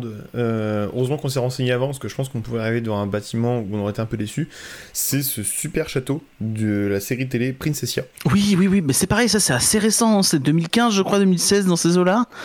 Et, et, et quand tu vois le truc de loin, vraiment à cette époque-là, tu avais un flat ride de tasse, qui d'ailleurs est toujours là, Qui, est toujours euh, qui était qui était à l'air libre, ça faisait un petit peu penser à, à Disneyland en Californie, et euh, au- autour du lac, et t'avais une zone quand même qui était très euh, très dégagée, très verte, et aujourd'hui, bah t'as un gros château sa mère, Tu te dis. un gros château sa mère qui est euh, un restaurant service à table. Ouais. Et en fait, quand tu vois l'extérieur, bon, tu, tu vois clairement l'inspiration euh, Disneyland avec euh, les châteaux, euh, des avec les, les toitures des hospices de Bonne, les couleurs roses et bleues. Au niveau de la forme, même, je trouve qu'il y a un petit côté symbolica en plus petit. Et c'est vrai que tu peux te dire, là-dedans, tu peux avoir. En vrai, ça a ouvert avant Symbolica. hein. Et tu pourrais avoir limite un dark ride à l'intérieur, un truc comme ça. Et non, c'est un resto, service à table. Et puis en côté, plus, euh, et puis à côté, t'as un, t'as un, un salon de thé. Il force un petit peu aussi sur le sur le rose, tout ça. Je sais que euh, Léa, t'avais été un peu déçue là-dessus. C'est un peu dommage, mais euh, le château est quand même euh, sublime, donc euh, ça va, il est pardonné. Après, peut-être Ouais, peut-être qu'il est rose. Un peu que- cliché, quoi. Peut-être qu'il est rose parce que la- météo en Belgique fait que le temps est souvent gris, donc euh, il faut que ça devienne un petit peu. Oui, ça y est. En plus, à Paris. euh, Ouais, mais c'est un rose fuchsia, tu vois, ils auraient pu faire quelque chose de plus doux. hum, ça claque, hein. C'est ça, ouais, ça fait très cartoon en fait. Ce qui est dommage parce qu'effectivement, il, a, il aurait euh, suffisamment de gueule pour, euh, pour être un peu plus crédible et, et impressionnant. Mm. T'as t'as un coaster aussi à cet endroit-là euh, qu'on n'a pas fait. Euh, le, le, le- Comment il s'appelle? Hashtag Euh, le- like le like. Hashtag like me, donc c'est un espèce de truc un peu chelou. Ça a l'air d'être en le- entre le kiddie et le familial. Ouais. La théma a l'air euh, eh, C'est un peu inexistante. Hum, C'est un peu vide. C'est censé être musical, la série est censée être musicale et euh, je vois rien du tout. Bah tiens, En vous, tout cas, vous franchissez euh, les portes du SAS et partez à l'aventure avec Caro, Camille, Vince et Yemi de Hashtag Like Me, qui doit être une série. euh, une série. C'est ça, je pense. Préparez-vous à vivre un tour de montagne russe passionnant au son des plus, des plus célèbres tubes de Like Me. Ça a Ouais, je- cette je- année, donc euh, voilà. Si ça se trouve, c'est pas fini en fait au niveau théma. Je me dis que c'est possible, hein, tu vois, qui. Euh, T'as des parcs qui font ça, notamment je pense à. Ah, comment il s'appelle ce parc Je ne sais plus. Disneyland Paris, Flight Force. C'est vrai. C'est vrai. Non, je pensais à Trips Drill en Allemagne où, où c'est un parc en fait où souvent quand ils construisent un coaster, ils le thématisent que l'année d'après. Ouais, et, et du coup tu l'as euh, un peu vide et l'année d'après t'as une théma qui est vraiment très chouette autour généralement parce qu'ils font ça plutôt bien. Donc euh, marrant. Il y a ça. ça peut pas être la même chose. Donc on n'a pas pu faire. Un des problèmes qui fait qu'on n'a pas pu faire ce coaster, qu'on a pu faire aussi euh, l'autre coaster qui, euh, qui s'appelle euh, le K3 Roller Skater. Ouais, qui a été rethématisé récemment sur le thème des K3, je pense, une série encore. Oui. Euh, Avec trois filles. En fait, c'est c'est trois filles. Mais il est vieux, le roller skater est très très vieux, il est Oui. des années 70 ou 80, je crois. Il me semble que je l'ai noté. À l'époque, c'était une grosse machine à laver. Maintenant, en fait, c'est qu'un au niveau de la théma, il y a. C'est une Ouais, c'est une grosse énorme. enceinte. On passe dans l'enceinte, et à l'époque, en fait, quand j'y suis allé il y a. il y a- 91, il y a pardon. 20 ans, c'était une si grosse machine à laver à cet endroit-là. Et juste à côté, Oui. en fait, on a une cuisine géante qui donne dans un restaurant, avec une chaise, une table, euh, des fourneaux. géants. J'avais de mémoire que tu pouvais te faire arroser la tronche quand tu passais dans la machine à laver, mais je sais pas si c'est un faux souvenir. On n'a pas pu le faire pour une, simple raison, c'est que ben, quand on regardait l'application, il y avait au moins une heure d'attente. Donc est-ce qu'on s'est dit, est-ce que faire une heure d'attente pour un coaster comme ça, ça en valait la peine, plutôt refaire un raid de Happiness Et c'est peut-être un des gros problèmes de l'application. Ouais, c'est qu'elle est vraiment pas claire. Et de manière générale, on- bon, c'est toujours un peu pareil, hein, mais pour des parcs petits, moyens et surtout petits, bah, une application, ça coûte cher à développer, ça coûte cher à entretenir, avoir des systèmes qui font que quand tu mets le temps d'attente sur le, sur le panneau d'attraction, ça le met dans l'appli, c'est compliqué. Et euh, d'attente. fortiori, ce qui aide pas, voilà, c'est que t'as pas du tout de panneau ou de temps d'attente indiqué au niveau euh, du parc en dur en fait. T'as même pas un panneau qui dit, euh, tu sais, les panneaux un peu tout cons, euh, à partir d'ici, il vous reste X minutes d'attente, quoi, qui, qui déjà peuvent aider, même si tu sais que c'est pas précis, tu, tu peux déjà te baser là-dessus. Là, il y a rien du tout, donc c'est vraiment. euh, Là, il fallait Et- ouais, se- les- il fallait qu'on se fie en fonction de ce qu'on voyait de la file d'attente de l'extérieur, en fonction du nombre de trains qui partaient à la minute, par exemple. Ride to Happiness, on, a, on a compris la deuxième fois combien de temps d'attente il fallait faire par rapport à la fois d'avant, on s'est arrêté à peu près au même endroit. C'est ça, ouais, ouais, tu, tu peux pas trop euh, te fier euh, à ce qui est écrit sur l'appli, quoi. Alors, des fois c'est surévalué, des fois c'est sous-évalué. Je pense que c'est pas mis à jour régulièrement, tu sais, le temps sur l'appli. Et Là, euh, est allé, il y avait une... Enfin, si on suivait l'application, il y avait une heure d'attente partout. C'est ça, alors que finalement il y avait des endroits où c'était 40 et d'autres endroits où c'était une heure et Ah. d'autres c'était 20. Ride to Happiness, on- la première fois on a mis une demi-heure, la deuxième fois on a mis 20 minutes, alors qu'il y avait... euh, on était au même endroit en plus, alors qu'il y avait écrit... C'était écrit une heure la première fois et 45 la deuxième, Ouais. quoi. Alors finalement il y avait deux fois moins à chaque fois, quoi. Mais des fois, c'est vraiment le temps attendu, comme, euh, comme sur Heidi. Bon, on, on continue. Où est-ce qu'on va maintenant Euh, On a Bah, fait le château. On parlait d'Heidi Bon, on peut aller ouais dans la zone ID. Donc la zone ID, alors c'est un peu c'est un peu chelou parce que comme on, euh, on- je l'ai dit dans la mise en contexte, en 2004, t'as eu le drac, le, le dragon, euh, dans une zone un peu médiévale euh, faite pour l'occasion.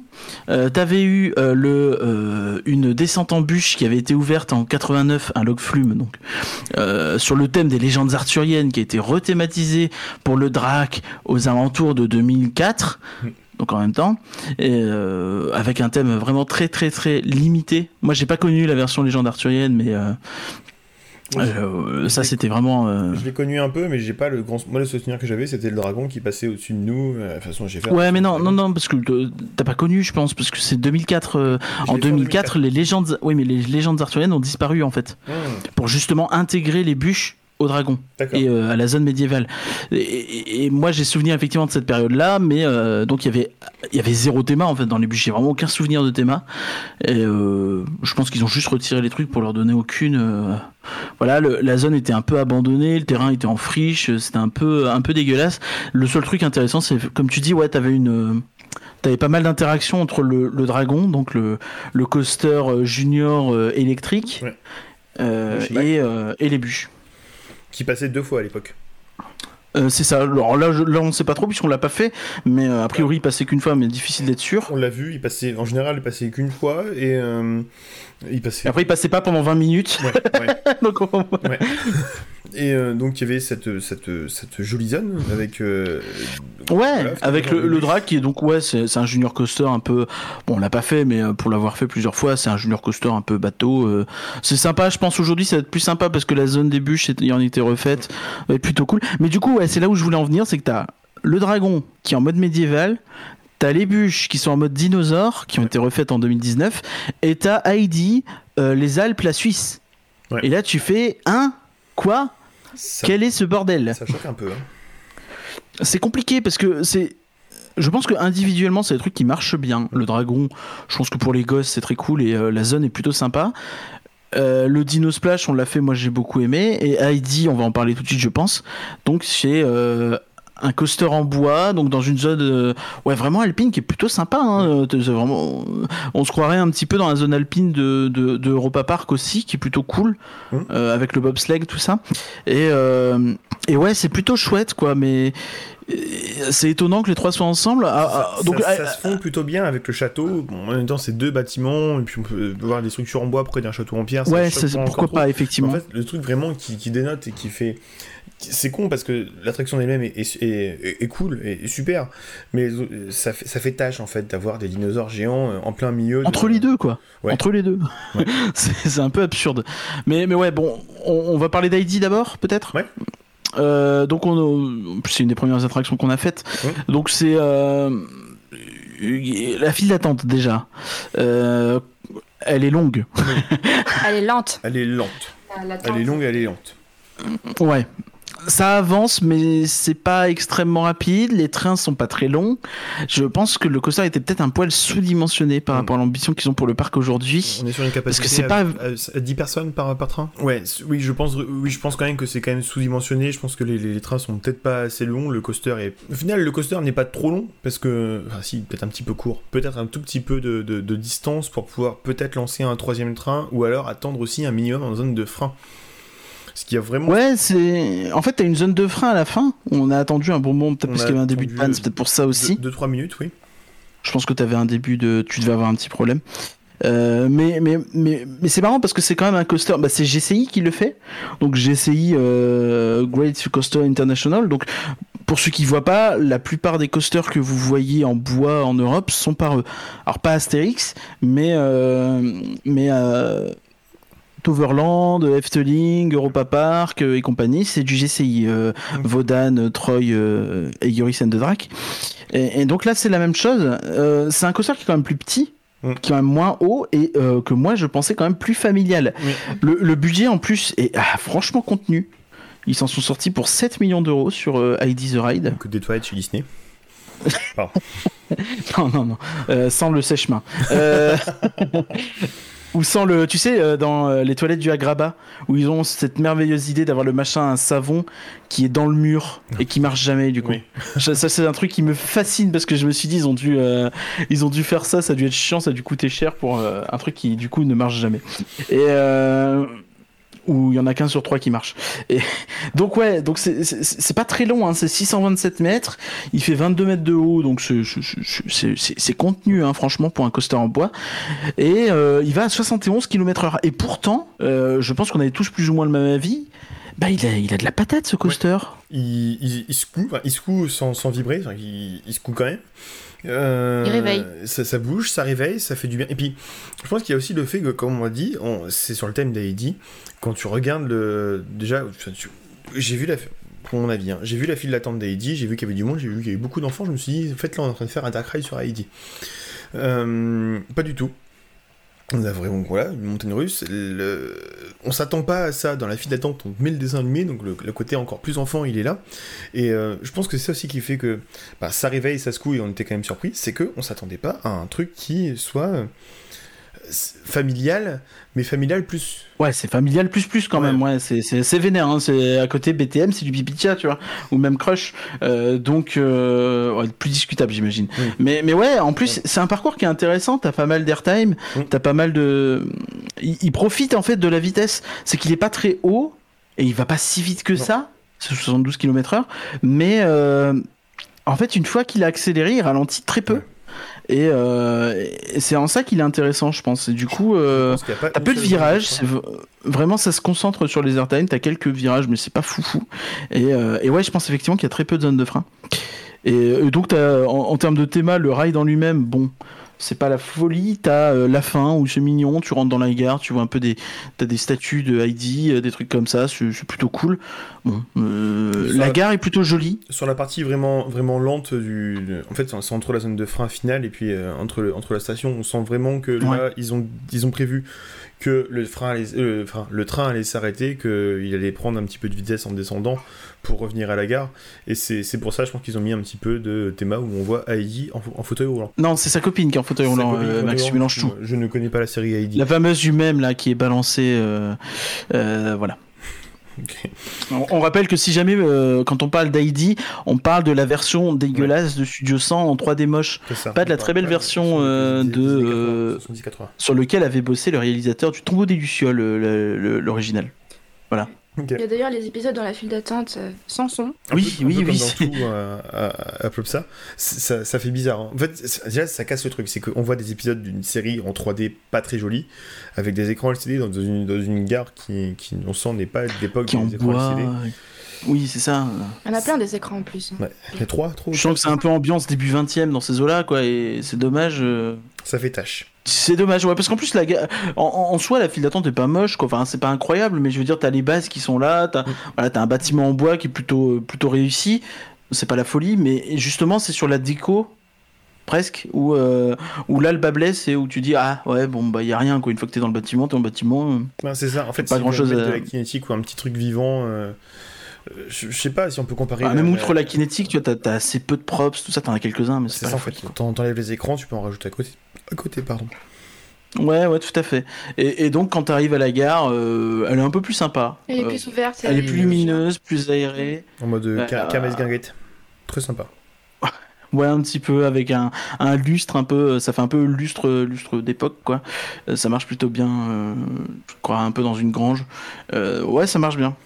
Et euh, ici, il y avait le côté, le problème d'un, là encore, un énième problème de, débit, c'est que ben, il fallait que les gens passent de l'autre côté du train, mettent leur sac dans les caisses prévues à cet effet. Euh, Il y a deux secondes, tu disais que c'était bien, je te suis pas, Max. Bah oui, mais euh, mettre les trucs dans les caisses, non. c'est allé pour Non. Anubis, mais Non, ça non. va pas pour Heidi. Non, non, c'est vachement bien, parce que l'avantage, c'est que tu peux faire vraiment, comme, comme tu le disais, l'attraction en toute liberté. T'es là, t'as rien, Oui. sauf si tu mets son- ton téléphone dans, dans les poches et puis que t'as un gros con qui, qui glisse. L'avantage, c'est que c'est- Ok, Max. t'es- hyper libre. Mais le Mhm. truc, c'est que là, il faut vraiment passer par l'autre côté, il faut, faut se pousser. Enfin, il faut, les caisses sont très petites par rapport à une personne, donc euh, machin, il faut circuler. T'as as les personnes en général aussi du train d'après. Enfin, en fait, non, t'as les personnes du train d'avant qui n'ont pas encore récupéré leur sac. Il faut déjà que tu mettes ton sac dessus et ben ça met du temps après à s'installer dans, dans le train. Et puis après, ben il faut que les opérateurs, opératrices euh, checkent les barres et tout ça. Et en fait, En fait- je pense que tu, tu perds un temps fou là-dessus. Et en plus de ça, s'ils sont peut-être pas habitués à avoir toujours du monde, et ben, et ben ils ont pas le, ils ont pas le rythme, ils ont pas le réflexe. En fait, pour moi, c'est pas tant un problème en temps normal. Là, t'as le problème parce que le train est court. En plus, Et comme le train est court, bah tu perds ce temps-là à chaque fois que tu fais passer euh, ouais 12 personnes, c'est ça. C'est 12 personnes la capacité 12 d'un train. Donc euh, euh, euh, c'est long quoi. Tu- T'imagines, tu perds 20 secondes toutes les 12 personnes, euh, c'est beaucoup plus que euh, si tu perds 20 secondes tous les 30 quoi. Euh, donc euh, forcément euh, Forcément, c'est là où, où c'est euh, dommage et que ça ralentit énormément la file. Mais c'est dommage parce que c'est un chouette coaster quand même. Je trouve que pour un, un petit parc comme ça, c'est vraiment très réussi. Est-ce qu'ils ont sous-évalué euh, les dimensions? Est-ce que nous on est venu dans une journée où il y a peut-être trop de monde? Est-ce que je sais pas je pense qu'on est venu sur un jour, il y avait vraiment du monde. Et pourtant, c'était pas non plus euh, full. Et puis, euh, et puis, on, on se sentait pas full. On se sentait pas poussé par les gens. Ni ça. Je pense. on a fait on a fait une heure d'attente max, tu vois, c'est long, mais c'est- pas non plus horrible quoi. Et avec vous, le, le temps d'attente passait Mais oui. beaucoup plus vite que prévu. Ah bah oui, bah quand on a des amis, on s'amuse bien et puis on n'attend pas trop beaucoup, c'est agréable. Voilà, ça c'était mon point de vue compliment. Merci. Bande de connards. Et euh... non, et euh, voilà, c'était peut-être le, ouais, c'était le moment où on a le plus attendu dans, durant la journée. Et, euh, encore, c'était même pas surmontable. C'est-à-dire qu'une journée, une attente sur une heure, euh, quand on est habitué à Disney ça aussi, va. je pense qu'une heure ça va. Oui, ça va, ça va, tu vois. c'est- ok. Euh, Une heure, je trouve, c'est vraiment la limite haute sur une journée. euh, Et ça- Au-delà, ça commence à faire beaucoup, mais une heure, ça la va. peine. C'est pas non plus comme Oui. si on avait fait un truc euh, plan-plan. euh, Un Flat Force. tu. Ou non, mais genre ou un, ou un coaster familial euh, avec la machine à laver à côté. On aurait, là, il aurait peut-être fallu faire une heure. Ça aurait peut-être pas été la même Ouais, une heure, j'aurais fait la gueule, ouais. ouais. La- la- Non, mais ouais, c'est vraiment chouette. En tout cas, belle addition. Hein, 2017. Ouais. C'est vraiment récent. C'est là qu'on voit aussi qu'il y a des parcs qui construisent des trucs. Et euh, voilà. Mais. Pardon. C'était pas gratos. cher- Et pour pas cher. Et c'est bien intégré. Mais, mais c'est ça et ça marche en fait et toute la zone est cool. C'est d'ailleurs là qu'on a mangé, ce qu'on fait le point bouffe maintenant, tu vois, en, Mmh, en mode un peu. Là, on va passer On casse un peu le rythme, point bouffe. On va pas- on va vraiment passer sur le point très négatif de, de, de la journée. Alors déjà au niveau Point du boisson. point bouffe, on va faire le moins négatif des deux. Il y a le, le- le problème du point bouffe, c'est que quand tu regardes sur l'application, maintenant, tu dis application, c'est difficile à développer, machin, tout ça. Il y a écrit euh, des pseudo-menus, c'est-à-dire qu'on te dit à peu près ce qu'il y a dedans. Donc genre, nous on est allé sur euh, le stand de Pizza Hut, de la marque Pizza Hut, en plein milieu du parc, à côté de Heidi. C'est Et, ça, ouais. Ce qui, bon, en termes de théma, euh, je sais pas, mais ok. Et C'était écrit, euh, donc il y avait les pizzas, c'était écrit les quatre types de pizzas, c'était écrit aussi pain à l'ail machin, et en fait ils te disent rien de plus. Donc tu sais pas s'il y a un menu, tu sais pas s'il y a ça, tu... Enfin, bref, on te dit juste qu'il y a du pain à l'ail et euh, des pizzas. Au final, on a appris aussi qu'il y avait des, des, des, des chicken wings, que Léa a pris par exemple, et puis il y avait aussi la boisson. On a payé 17 euros. Enfin, Non, un peu moins, 15. C'était 15, 15, entre 15 et 17, ouais, selon la pizza que tu prenais, entre 15 et 16,50, je crois. Alors sur ma pizza, j'ai payé euh, 17 euros, remboursé 50 centimes, mais j'ai payé en- que 17 euros ma pizza, Pizza Hut, euh, qui fait à peu près la taille d'une pizza euh, au colonnelati. C'est- C'est une bonne pizza junior. C'est une bonne pizza junior, c'est une pizza aussi, tu vois, elle est faite devant toi. Euh, après c'est du Pizza Hut, hein, donc en France on peut comparer ça à des pizzas Domino's, c'est bon, mais c'est pas... Oh, c'est meilleur que. Ouais, c'est- hmm, ouais, je sais pas, c'est c'est pas de la folie, hein, c'est clair, mais, euh, mais ça fait vraiment l'affaire, je trouve. Mais il y a le truc aussi, c'est que dedans, il y a ta boisson.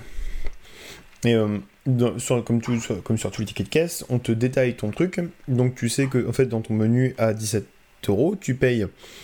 Euh, je paye 11,50 euros de. Non, j'ai payé 12,50 euros de pizza. J'ai payé, Et 5 euros de euh, boisson. J'ai payé 4 euros de boisson, plus 50 centimes, de caution de, caution de recyclage de, de la boisson. Pourquoi pas? Parce qu'il y a un euro de réduction sur la boisson dans le menu. c'est ça. Ou sinon, la boisson, elle coûte quand même le coca. Le coca, 5 balles, là. Il coûte 5 balles. 5,50€ parce que tu- on- si tu ramènes ta bouteille, on te rembourse 50 centimes. Mais sur le moment, Donc ouais, si, tu, c'est- si tu payes par carte, c'est- tu, tu payes 5,50€ quand même, quoi. 5,50. Donc, Donc, euh, 5,50€ c'est le coca, énorme. Ça fait cher, ça fait très très cher. Et le truc avec, C'est énorme. avec la Belgique, mais comme dans tous les pays hors France, c'est En que plus, ton eau, elle enfin- est pas offerte. Enfin, elle est pas offerte. Tu peux pas aller dans une fontaine, aller chercher ton eau, demander aux resto un verre d'eau. Donc, ton, ta bouteille d'eau, elle coûte le même prix, 5 euros. 5,50€ C'est ça. la bouteille d'eau. Et tu fais, putain, ils sont crus où? Ils sont crus à Disney ou quoi enfin, Puis en plus, c'est bête, tu vois. Enfin, je trouve ça cool le système de consigne et tout ça, mais Ouais. à un moment donné, euh, enfin, euh, je pense que, tu vois, moi, je, j'ai rien à faire avec des pièces de 50 centimes, tu vois. Ben, moi non plus. Je les mets dans un coin, ça me servira un jour, mais c'est tout, tu vois. Enfin, c'est pas très pratique. J'en ai, ai eu deux pour un euro, j'ai même pas de truc. Parce que à Plopsaland, il y a un problème, c'est que tout est cher. Même les magasins sont chers. Donc pour un euro, à Plopsaland, je pouvais rien avoir, quoi. Non, c'est clair. Il nous fallait 11, 11 bouteilles de, de coca pour pouvoir se racheter une bouteille de coca avec, avec, euh, avec des cochons. c'est ça. Euh, Non, mais ouais, c'est. euh, la Belgique. Pour moi, c'est vraiment indécent. En fait, la, la question du prix de la boisson là-bas, je trouve ça vraiment indécent et, et très problématique en fait. Parce que tu vois, nous, bah, comme des cons, bah, qu'est-ce qu'on fait? Parce qu'on n'est plus pas. On, se retient en fait. Et c'est dommage parce que tu devrais pas avoir à te retenir, euh, surtout de plus en plus dans les étés maintenant où euh, on crève de chaud H24. euh, c'est quand même pas, pas ouf quoi. C'est qu'au final, je pense qu'on s'est dit tous les trois la même chose, on va prendre une gourde qu'on va remplir d'eau, et puis on prendra sur place. Mais euh, ouais, on s'attendait pas à avoir 5 euros, de- enfin 5 euros de coca, quoi. Et euh, pour la blague, le soir, euh, le, notre soir, euh, le lendemain, nous sommes allés à Walibi, je paye le, le parking au niveau, de la, au niveau de la caisse, je vois le parking à 10 euros, à Plopsaland il est à 12 euros, à 12 euros 50. Alors par contre, pour chercher le prix du parking euh, sur internet à Plopsaland, c'est impossible. Le prix est à 12 euros 50. On sait, t'as passé deux heures dans la nuit de mercredi soir à jeudi à essayer de trouver le prix du parking des Plopsaland.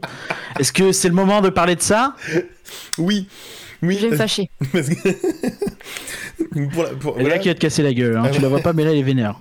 à Walibi, je paye 10 euros, puis je fais Ah, c'est trop cool, euh, c'est moins cher ici, vous, vous égayez ma journée, c'est moins cher ici qu'à qu'à Plopsaland, c'est 2,50 euros. Et là, la caissière de Walibi me dit euh, En même temps, à Plopsaland, tout est cher, regardez, le coca il coûte 5 euros.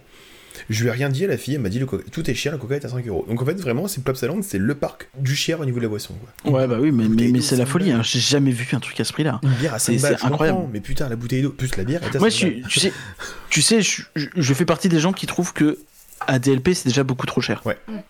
Et ben là, Et je considère qu'une boisson euh, comme ça, euh, surtout que bon, c'est pas comme si euh, ça demandait une main d'œuvre de ouf. euh, T'as une petite bouteille, tu devrais la payer 2,50€ et puis c'est tout. Tu vois. était même pas De toute fraîche. façon, t'es. Ouais, elle était pas très fraîche. T'es à la limite. Tu sens le mec qui met le- la température max sur le feu sur son frigo, quoi. Et...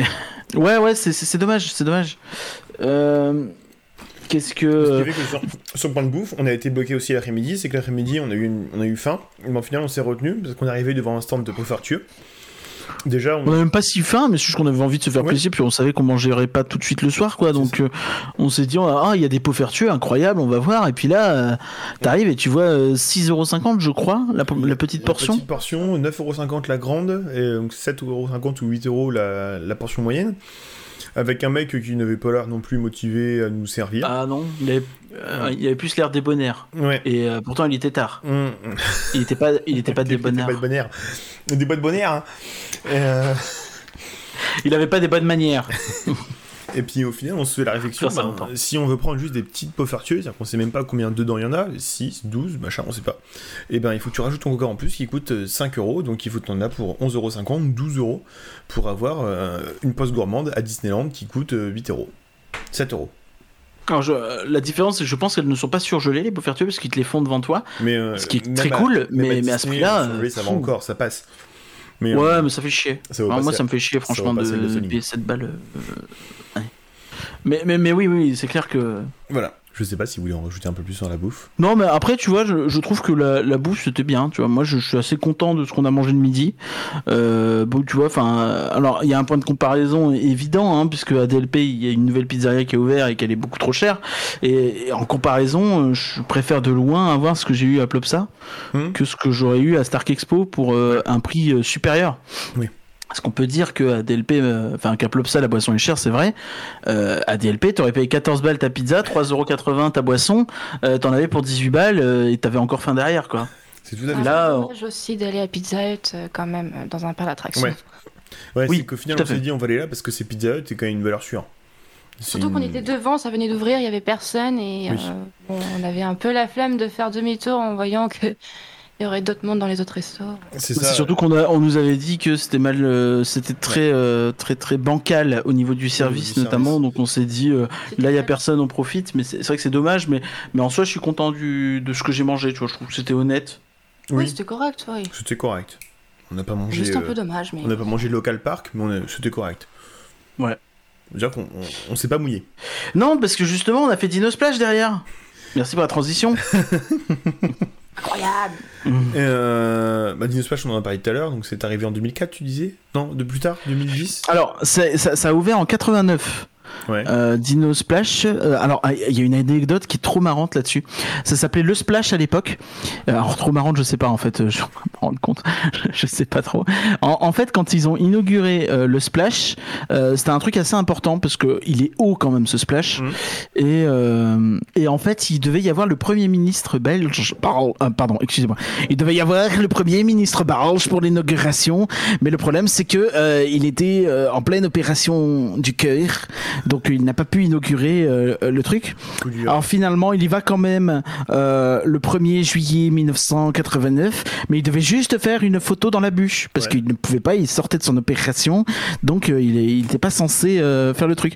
Con. Sauf que L'opérateur, il est un Sauf peu con, que- il a lancé le machin.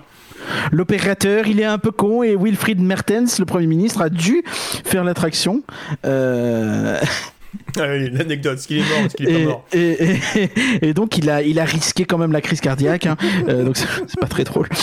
Mais, euh, mais ces bûches sont vraiment pas mal. Il devait être euh, français, en fait- je pense. En fait, ce qui est étonnant, c'est qu'elles sont très hautes. Elles sont très très hautes. Euh, elles font 20 mètres de haut. Mm. Elles font 20 mètres de haut. En, en- à titre de comparaison, j'ai euh, Menhir Express qui fait 13 mètres de haut. Et pourtant, J'ai euh, Chiapas. J'ai Chiapas qui fait 15, mais je pense que Chiapas descend sous le niveau de l'eau, donc à mon avis ça doit être plus. C'est parce que à, à Fantasyland, c'est dans un creux, Ouais. donc euh, je pense que ça, ça, ça- ça doit être plus haut que ça. Mais, mais, mais dans tous les cas, euh, c'est assez impressionnant, euh, 20 mètres de haut dans des bûches comme ça qui datent de 89, donc c'est des modèles un peu à l'ancienne, hein, c'est pas la- Chiapas. la chute est longue. Ouais, elle est longue, elle est pas très pentue comme Chiapas du coup. Elle est en Tu sens effectivement, en ouais. plus. Aussi. Ce qui fait que, euh, au final, ben, pour comparer à Meridian Express ou Chiapas, là, te- Meridian Express, je sais qu'à choix me surprendre. Chiapas, je l'ai fait une fois, elle était aussi un- assez, assez impressionnante.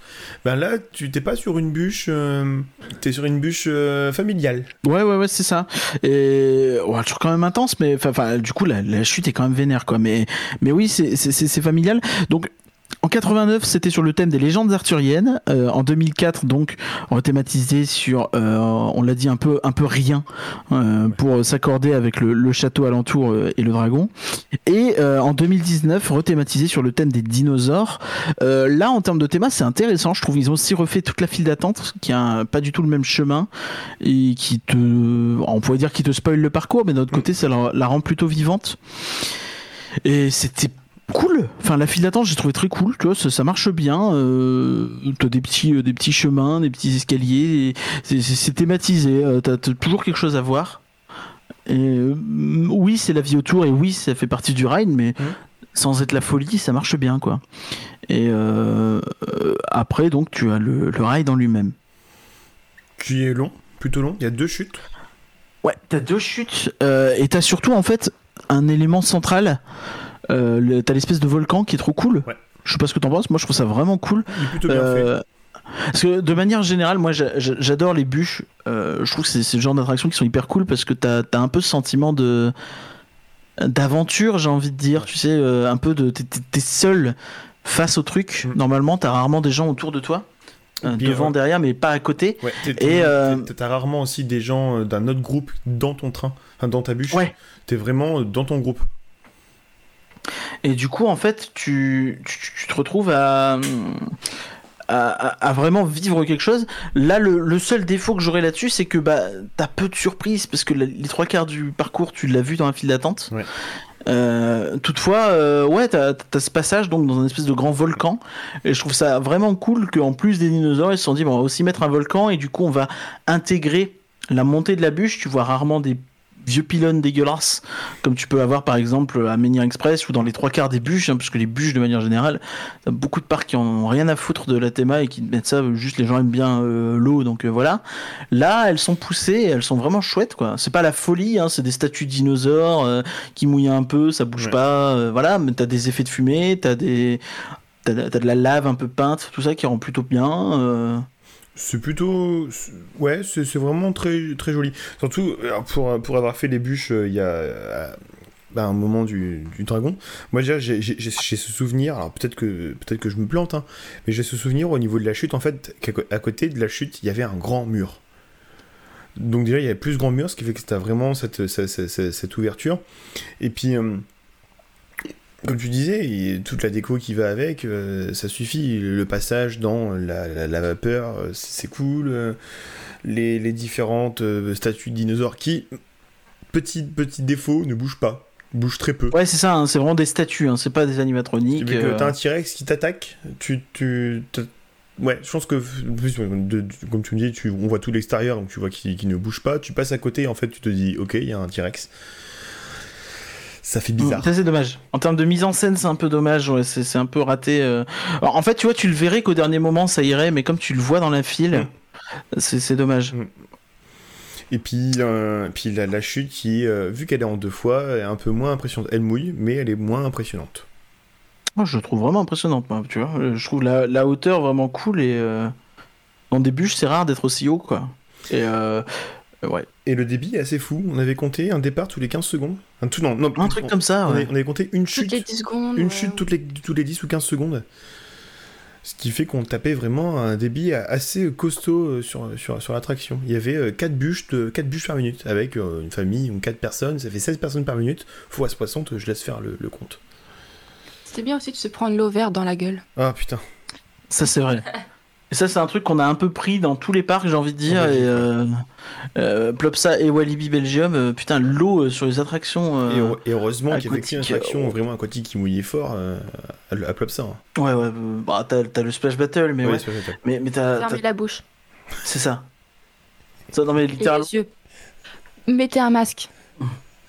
C'est ça, parce que malheureusement, bon, le, le goût bien dégueulasse, si t'en as un peu dans la le bouche, truc que parce tu tu le gueules. Merci beaucoup, euh, Max. Merci. C'est, assez vénère, quoi. C'est dommage. Bon, c'est pas dramatique en soi, hein, c'est pas ce qu'on retient de l'attraction, mais, mais, mais ouais. Bah, franchement, je trouve que quand même, dans l'ensemble, ils ont bien bossé sur cette théma. Il, y a des imperfections, mais, euh, mais c'est plutôt cool, quoi. C'est, Et c'est encore une fois, euh, en fait, ils auraient très bien pu laisser cette attraction en friche et juste faire le minimum syndical. C'est, c'est cool qu'ils aient fait l'effort. C'est juste dommage que Ce soit sur un thème pas raccord. C'est ça que t'as trois thèmes qui vraiment se rentrent en collision euh, à- si près. Mais l'ambiance est cool quand même. L'ambiance est cool, Ouais. sympa. on se, on se plonge. En fait, Oui. euh, à partir du moment où tu rentres dans la file d'attente, tu te plonges, tu te plonges vraiment dans le, dans le thème de l'attraction.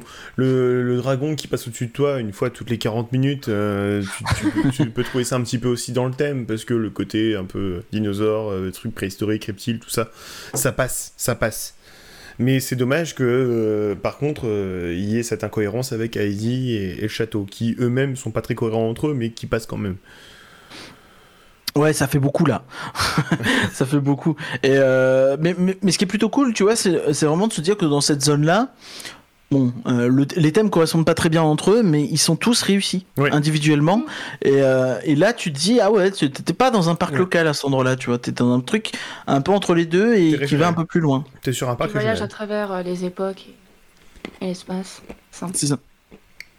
Donc ça, c'est une, excuse à la Disney, ça. C'est clair. Euh, Qu'est-ce qu'on a fait derrière? Qu'est-ce que Oh, Est-ce qu'on peut parler de la forêt de Plop, peut-être? Oh, bien génial. Oui. Attends, qu'est-ce que c'est que la forêt de Plop, euh, que rien La forêt de Plop, en fait, c'est. euh, mais j'ai pas déjà dit. C'est un ancien walkthrough. euh, qui s'était euh, donc euh, vraiment toujours dans le délire sur le miel, les abeilles, tout ça. Je pensais par rapport à la, par rapport à la série télé. Ah, bah, alors, alors la forêt de Plop, bah, c'est une adaptation, encore une fois, hein, d'une d'une- d'un dessin animé des années 90-2000 euh, en Belgique. Donc ça a été diffusé de 97 à 2012. Et euh, bah, je sais pas trop quoi te dire, hein, parce que... euh, Faut imaginer plein de curiens. oh putain, oh dur. Connasse. Plein de sauriens qui, qui vivent leur vie dans leur petite Ouais. maison en champignons. C'est- C'est c'est des lutins qui des lutins qui ont chacun leur caractère. Il y a prof, il y a dormeur, il y a ronchon, il y a le cuistot, il y a deux filles. Donc c'est des filles qui est forcément pipolette parce qu'elle parle beaucoup, parce que c'est une fille. en train de, de laver le linge, évidemment. C'est ouais un des problèmes de parfois hein, mais euh, non en soi en soi c'est une attraction donc qui ouais c'est c'est un vieux dark ride mais faut, faut, faut aussi se dire que dans les, les parcs familiaux euh, les parcs locaux t'as as très peu de dark ride de manière générale hein. quand tu sors de Disney et de ces trucs là les dark rides t'en as un deux par parc quand il y en a Euh, C'est vachement dommage. Mais si, il y en a qu'un. Alors, il y en a un deuxième qui a l'air d'être en, en construction, sur le thème du cirque, mais en construction. t'es sûr que c'est un dark ride Je- Si c'est pas un Dark Ride, c'est un vachement interactif. euh, en fait, c'est enfin, un problème, c'est le concept art, il, il est flou. J'ai pas été chercher non plus euh, quel, est le, quel est le thème. Mais le concept Alors. art qu'on passe devant, il est flou. hein. Ah, il est flou. Voilà. On va leur dire, s'il vous plaît, veuillez euh, réduire euh, la floutitude de, de votre concept art. S'il vous plaît. Ouais, ouais, ouais, mais je, je- je- ah, mais, mais, mais en tant que tel, tu vois, donc c'est un très vieux Dark Ride et tu le sens parce que effectivement, je sais que c'est une critique que vous avez fait tous les deux. Les bateaux sont Long. Long. non? Ah bah Léa me regarde comme si euh, bah non, moi j'ai pas dit ça. Ils étaient, Euh. ils étaient, ils étaient lents, très très. En fait, c'est pas, c'est pas, c'est pas les bateaux en eux-mêmes qui sont lents, c'est c'est le système de, Ah, c'est le système de, de, de- de navigation qui est lent surtout.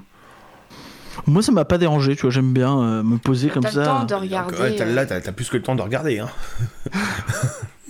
Ah mais toi t'es- t'es- t'es- mais t'aimes bien attendre euh, 30 minutes dans une attraction pour euh, ne pas avoir le temps de regarder? Ouais, tout à fait. Ok. Bon. Euh, Non, mais c'est, tu vois, c'est c'est une attraction que je trouve qui marche plutôt, plutôt bien. Euh, alors oui, euh, elle a son âge, tu vois, du coup tu vas avoir des défauts à droite à gauche, euh, mais de manière générale, il y a, le plafond est bien habillé, par Ouais. exemple, tu le vois sur ce genre de truc là.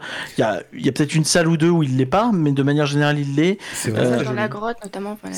Ouais, la grotte, même les, les forêts, tu vois, t'avais la, Oui. la végétation, la fausse végétation qui remonte assez haut pour qu'on ne voit pas le plafond. Le, je, c'est c'est vraiment un, un dark ride qui est très très joli.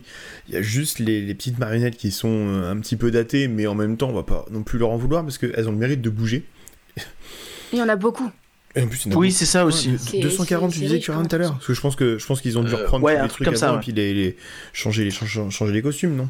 Je sais pas s'ils se sont fait chier à tout rethématiser, hein, parce que quand on, on pa- on passe d'abeilles à des lutins, c'est c'est compliqué. Euh, euh, 256 G marionnettes à l'époque sur Apirama. Je pense qu'on doit être. Enfin, vu la longueur de l'attraction et, euh, et le nombre de, de- de petits bonhommes qu'il y a dans l'attraction, je pense qu'on est, on est, on est pas loin du, du chiffre. hein. Ouais, c'est possible effectivement. Après, non, voilà, ce que, ce que je reproche vraiment à l'attraction, c'est que c'est long. On sent qu'on navigue et puis que le courant, il est pas. Le système de propulsion, il est très, très, très lent. C'est lent, mais c'est pas très gênant. Enfin, au moins, tu, tu profites Oui, tranquillement. heureusement qu'il y a des trucs à voir. Et puis, tu vois, je trouve que c'est plutôt bien entretenu. Euh, la preuve, les, euh, les bateaux ont été euh, changés. Ouais. Eux ont changé leur bateau sur leur vieux Dark Ride. Hein, euh, clin d'œil sur les coasters de d'autres. Euh, et euh, notamment avec des bougies à l'avant, ce qui peut rappeler par exemple euh, Le long des volants. le Hollandais volant. bon, c'est pas du tout le même genre de truc, mais, mais, mais c'est plutôt sympa, tu vois. Je trouve que, tu vois, en voyant les, les, les bateaux, je me suis dit, ah ouais, ils sont un peu fait chier, quoi. C'est un peu plus loin que le truc standard. Euh. Donc les bateaux. Les bateaux Ouais, donc c'est- des volants. Ouais, moi je trouve ça vraiment chouette. Enfin, je trouve que ça, ça marche très bien.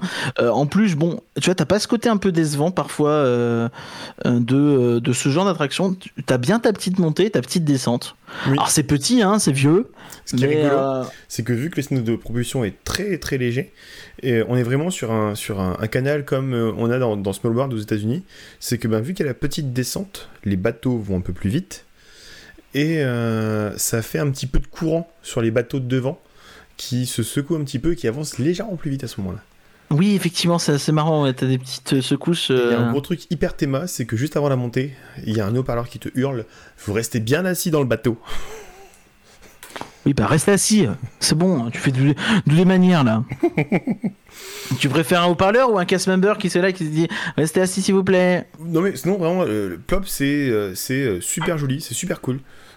Ça mérite même pas, je pense, de petits coups de neuf, parce que c'est, ça, ça se suffit. Il y a ce côté un peu rétro, un peu comme dans le bois des contes euh, Efteling, ce côté un peu rétro, où si tu le mets vraiment neuf, ça gâche le charme.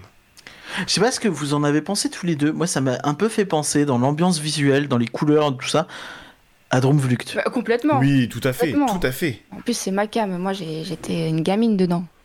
tout à fait. Une drôle. forêt avec des petites créatures qui vivent dans des maisons, enfin, enfin des, des champignons. Bonjour, je veux vivre là-dedans, s'il vous plaît.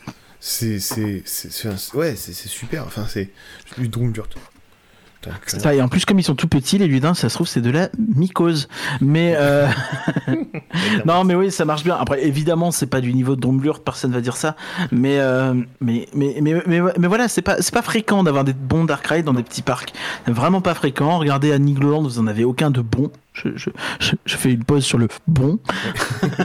Et euh, non, c'est pas bon, Max. C'est rigolo, c'est vrai, mais c'est pas bon. quand même.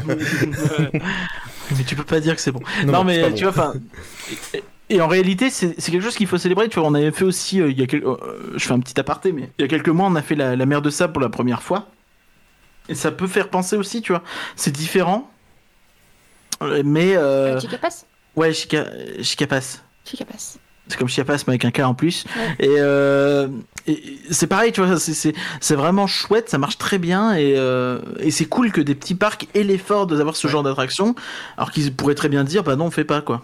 C'est ce que dit Asurian dans le chat. Non, Euh, il y, a- y a Surian qui dit qu'effectivement. euh, 60 minutes euh, d'attente, c'est- c'est c'est un peu long. Nous, on a dit, on a fait 30, je pense qu'on a fait le, le, le, le, le minim- le, le maximum tolérable de faire 30 minutes pour, pour la forêt de Plop. Mais euh, encore, il y a du débit, hein, ça avance plutôt vite. J'ai l'impression qu'il y a vraiment Mais beaucoup, tu sais que- beaucoup de bateaux. Tu sais que par rapport à une de mes précédentes visites à Plopsa, j'ai l'impression qu'il y a quand même moins de chansons qu'avant. Et là, vous allez me dire, pourtant, il y en a quand même un sacré paquet dans le parc. Oui. Mais, euh, mais je te promets, complet. Il y a un album. Moi, j'ai souvenir qu'il y avait des chansons dans la file de, de, de la forêt de Plop ou des trucs comme ça, ou des pubs vraiment sonores. Là, t'as des écrans qui sont pas beaux et qui montrent des trucs pas intéressants, mais, euh, mais ça va. Par contre, il y a un truc qu'il faut absolument qu'on m'explique, c'est que de de temps en temps, à intervalles relativement réguliers, t'as des flamands qui se mettent à gueuler. Voilà, j'ai pas compris pourquoi. Je sais pas si c'était en lien avec les écrans. Ah ouais. Ouais, non, voilà, je pense qu'on a fait une demi-heure, c'était vraiment le maximum tolérable sur, sur une attraction. En plus de ça, qui. Euh, euh, par sur une file d'attente, plus ça qui est quand même très très sombre et qui est pas très très joli. Non, non, là, bah, tu sens que c'est genre un hangar euh, camouflé avec de la déco. C'est Et... dommage, plutôt hein. triste, ouais. Et c'est La dommage. déco est sympa, mais c'est vite fait, quoi. Et, et- et- mais tu, tu, tu sens que t'es dans un hangar, en fait. Ouais, Bah, comme. Drombeluct, finalement. Hein. La file d'attente, elle est pas terrible. hein. Ouais, C'est vrai. Je, Bah, je l'ai- bah- l'ai faite en passant par la salle de séminaire euh, durant le Covid. Donc j'ai Ah pas- oui, c'est vrai. Je peux pas juger. Bon, bah, c'est pas mieux, en vrai. Euh, c'est limite plus sympa avec le séminaire. Mais, mais, mais, euh, ouais, t'as, t'as, t'as aussi ce défaut, c'est que comme c'est un grand hangar tout haut de plafond et, et machin, Il t'as le bruit, ça résonne de Il ouf. fait vite chaud, ça résonne de ouf, il y a pas. Et j'ai souvenir, tu sais, que quand on a fait l'attraction, au début, t'es dans le bateau et tu fais putain, j'entends encore le Ouais. brouhaha de la file Ouais, d'attente. Et au toi. fur et à mesure que tu rentres dans l'attraction, au bout de, je sais pas, 30, 40 secondes, tu l'entends plus Restez bien assis dans le bateau. Oh, t'es pas vrai Oh Et euh, tu, tu, tu finis par plus entendre le brouhaha et c'est très très très apaisant et agréable et euh, du coup tu, tu rentres presque d'autant plus dans l'attraction en fait du fait d'avoir du calme. Tu Ouais. te laisses bercer euh, vers cette petite aventure. Tout En fait. plus ça sent vite la transpiration nous dit euh, Asturian donc Ouais, euh, ouais. C'est un- peu le problème d'un truc qui est fermé. moi je suis un mec donc je pue donc je m'en rends pas compte. Qui était pas climatisé. Hein. Oui oui oui il y avait peu de clim euh, Ouais, dans la, dans la file d'attente de, de Plop. Je- dans les files d'attente de manière générale. En même temps il y en a très peu d'intérieur déjà donc. euh, C'est c'est peut-être, euh, au point file d'attente, c'est peut-être la seule file d'attente euh, quand même décevante, vraiment très décevante du parc. Parce que hum, celle de Heidi, même si elle a les deux écrans et c'est un petit peu vide, elle est quand même plutôt jolie et réussie pour ce qu'ils ont mis dedans. Euh, Oui c'est ça ça marche. Celle de Ride to Happiness, euh, on n'en parle pas. Euh, c'est incroyable. Euh, celle du, du Splash Battle, commence, Ça marche aussi ça sert le land. étant- en étant soft, et puis en fait, au final, elle est, il y a ce grand couloir, il y a de la déco partout, qui sont en lien avec le dessin animé qui sont pris, ça va avec le land. Vraiment, les, les files d'attente, à... celle de Dino Splash aussi, hein. les files d'attente à Plopsa, elles sont vraiment bien. Elles sont vraiment bien. Il y a un effort. En fait, j'ai l'impression que entre les attractions qui refont comme Dino Splash et les trucs plus récents euh, comme euh, bah, tout le reste, j'ai envie de dire, il y a tellement de trucs récents en fait dans ce parc. Euh, Ça bah. Tu vois, genre le. le... ah bah ça. Euh, tu vois, genre le Super Splash a une file d'attente plutôt cool. Alors oui, ça fait euh, Pirates des Caraïbes Eco Plus la partie extérieure, tout à fait. La partie- Personne ne dirait le contraire. La partie intérieure, j'ai pas de souvenir de trucs excep- exceptionnels. Bon, à l'intérieur, il n'y a pas grand chose, en fait, c'est très court. Ça me faisait un peu penser à Piranha, mais Piranha avant d'arriver dans, de- devant le cercle. Ah, Ouais, bah tu vois, moi, c'est très. euh, Bah, il n'y a pas grand chose à l'intérieur. De toute façon, tu survoles la gare, puis tu descends et t'es dans la gare. tu vois. Mais euh, c'est quand même un petit parc à bœufs, hein. Il y a Sturgeon qui nous dit hashtag like me au niveau de la file d'attente, mais euh, ça, on sait pas, ils ne l'ont pas fait. Il y avait Et on l'a pas fait, nous, euh, Like Me Asturian. Si t'as un avis, n'hésite pas à nous euh, rédiger un avis. euh, Et- Mais euh, ouais, ouais, donc c'est vrai que les files d'attente, de manière générale, sont plutôt ok, quoi. Enfin, ça marche, hein. c'est pas la folie, mais ça marche, quoi. Ouais, vraiment, les files d'attente, c'est une, belle petite surprise pour celles des grosses attractions thématisées. Je veux pas Et parler- pour les attractions récentes, de manière générale, Oui, tu vois. je peux Et, parler par euh, de la file d'attente du. euh, comment on appelle ça là Des jet skis. Des jet skis euh, qui est. Oui, bah c'est jet ski, ponton, quoi. T'es au milieu du truc. Mais après, le, le, le coin des jet skis, tu vois, bon, il est pas beau, mais il est animé, tu vois. T'as plein de flat rides. Ouais. Tu sens Ça marche, C'est une zone de transition entre les différentes transitions nouvelles euh, re- rethématisées. Et tu vois, ce coin-là, c'est pareil. T'as deux, trois flat rides qui sont arrivés à peu près en même temps, aux alentours de 2005, je crois. Et euh, bah, c'est cool. En fait, c'est cool. Et t'as as donc euh, trois flat rides, en plus qui sont assez originaux. Donc t'as des- t'as un flat ride où c'est euh, des espèces de vélos, en fait, et tu dois pédaler pour monter. T'en as un où c'est. euh, Donc c'est ce qu'on a fait, c'est les jet skis. Bon, c'est assez classique, hein. c'est les poulpes de Frépertuis, c'est les jet skis de Futuroscope. Euh, Vous c'était vos premiers, peut-être que vous Oui. pouvez euh, euh, décrire un petit peu plus votre expérience mieux que moi. Euh, alors, sincèrement, je trouve que c'est un petit peu surcoté quand même. Euh, j'ai, Ah mais personne surcote ça, il y a juste des gens qui le survendent. mais, Mais ils sont pas si nombreux que ça. C'est, ouais, c'est ça. C'est peut-être que je, je- je- le peu de personnes que je suis survend le truc. Mais c'était rigolo. C'était là, tu tournes le volant, t'as ce côté un petit peu, tu glisses. C'est vachement sympa. Bon après, je t'avoue que sur une journée où je, suis à Plopsa, c'est une journée un peu chargée. euh, je vais peut-être pas prioriser ça. Là, on est passé devant parce qu'il y avait pas grand monde, parce que c'était sur le moment l'occasion de le faire. Mais je, si on s'en était passé, c'était pas grave non plus quoi. C'est pas nécessaire, ouais. C'est c'est sympa, c'est drôle, mais c'est pas, pas obligatoire, quoi. Mm. Bon, la, la sensation de dérapage est un peu marrante quand même. Oui, Oui. oui. Oui. C'est bien à tester. Mais oui, bah après, bon, c'est c'est un flat ride qui tourne hein, à un moment Nous avons- donné. Nous euh, rien. Évidemment qu'on n'est pas le public numéro un. Nous avons déçu que rien. Non, non, non, mais moi je trouve pas ça fou, mais je marrant de le faire de temps en temps. Mais c'est toi qui voulais le faire, hein. tu, moi tu m'aurais pas dit, j'aurais pas fait vrai. parce qu'il y avait du monde, tu vois. On est, passé, on est passé devant. En fait, c'est- j'ai tellement entendu parler de ce truc, mais comme je dis, c'est peut-être ma minorité qui a fait beaucoup de bruit là-dessus. Mais, euh, mais euh, ouais, c'était à tester quoi. Puis on avait, ça, on avait 5 minutes d'attente, enfin 5 minutes affichées. On a 10 en tout. Bon bah Ken Loire, elle peut pas nous venir nous rejoindre parce qu'elle est à DLP, voilà. Voilà. Merci Canoa. Sympa la commune. On n'est pas loin Ken Loire, si tu veux tu peux venir, on a un micro. Ils ont, de la, ils ont de la bière, je crois, là-bas. Oui, il y a encore une bière au frais. C'est tout. Euh, Il n'y a pas max donc j'ai pas 8000 euh, stocks. Euh, je crois qu'on a fait à peu près le tour de. Enfin, à peu près. Euh, si, on a fait le Super Splash, qui est. Qui est euh, un super splash, c'est vraiment. En fait, moi j'aime bien ce super splash parce que il y a ce côté un peu cool de c'est un ascenseur Ouais. et t'as pas toute la partie un peu nu nul de ah j'ai un lift et je monte et machin et ça fait un peu la différence par rapport à bûches. Maintenant, au-delà de ça, Bah, là, l'intérêt. C'est c'est dommage, c'est que comme tu dis, la- la l'intérêt de la chute est quand même l'intérêt est un peu faible parce que bah, la chute c'est qu'une simple chute et puis euh, ça mouille même pas tant que ça. C'est aussi un peu le but d'un super flash, c'est c'est que ça mouille. Mais là, là Oh, ça mouille un peu quand même. euh. je sais pas, je m'en suis pas, je m'en suis pas rendu compte. Vu la, Euh, vu alors, tu te souviens vraiment plus de ta tronche à la fin, je te promets. Hein. vu la Je te promets, t'étais pris- mouillé. Ah, et- Je te promets, t'étais mouillé. Parce que vu la sauce que je me suis pris le lendemain à Walibi avec, avec Pulsar, c'était un peu différent. Ouais, mais je te promets, c'est juste, souviens peut-être mal, mais euh, comme t'étais sur le côté dans le Super Splash, tu t'avais un peu douillé. Et euh, par contre, euh, c'est dommage, comme tu dis, cet ascenseur, c'est vraiment un truc original de l'attraction. Et euh, il est thématisé un petit peu avec les étoiles. Ouais. J'ai pas, j'ai Voilà. pas de souvenir. Alors peut-être qu'il y en a, mais. j'ai- Et c'est déjà plus de qui- thémaques dans Fly Force. C'est vrai. Il y a Voilà, à chaque fois qu'on va parler d'une attraction, l'objectif c'est de co- comparer Fly Force, hein, de Force. manière. Mais euh, c'est dommage parce que ça monte avec quelques étoiles. J'ai pas le souvenir d'avoir un rendu sonore euh, qui, qui est un petit peu original. Et au contraire, ben, ce qui aurait peut-être fait une sorte de, euh, de Hollandais volant, euh, un, peu, un petit peu moins, mais de, de Hollandais volant, c'est que j'aurais pu faire une petite théma qui fait un peu peur dans, dans, dans cet ascenseur. Je suis d'accord. Ou un, un truc un peu, un peu mystérieux, quoi, mettre de la brume, des trucs comme ça. euh. Après, il me semble qu'il y avait une lanterne aussi à l'avant du bateau, mais je sais pas si elle était allumée. C'est pas ici, je crois. hein. Si, il me, sem- il me semblait qu'il y avait une lanterne. euh, je- Il y a une Non, lanterne. elle a raison, elle a raison. Ouais. Mais elle est pas allumée, c'est une... enfin, c'est clairement une fausse, quoi. Oui, dommage. Bah, même ça, c'est dommage. Ouais, ça, ça manque effectivement un peu de mise en scène. Tu pourrais imaginer de la projection du mapping, des trucs comme ça pour. euh, ça, ça coûterait pas forcément cher, non, pas forcément un niveau de production incroyable, mais ouais. euh, après, bon, ça marche. hein, on a fait une heure d'attente euh, dans ce truc. euh, euh, pourtant, t'as quand même un débit qui est pas dégueulasse. Ouais.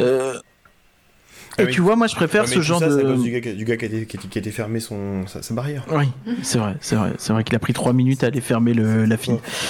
Et euh, non, mais tu vois, dans les faits, moi je préfère ce genre de truc-là à ceux où t'as un lift, parce que j'estime que bah c'est efficace, ça va droit au but, Ouais.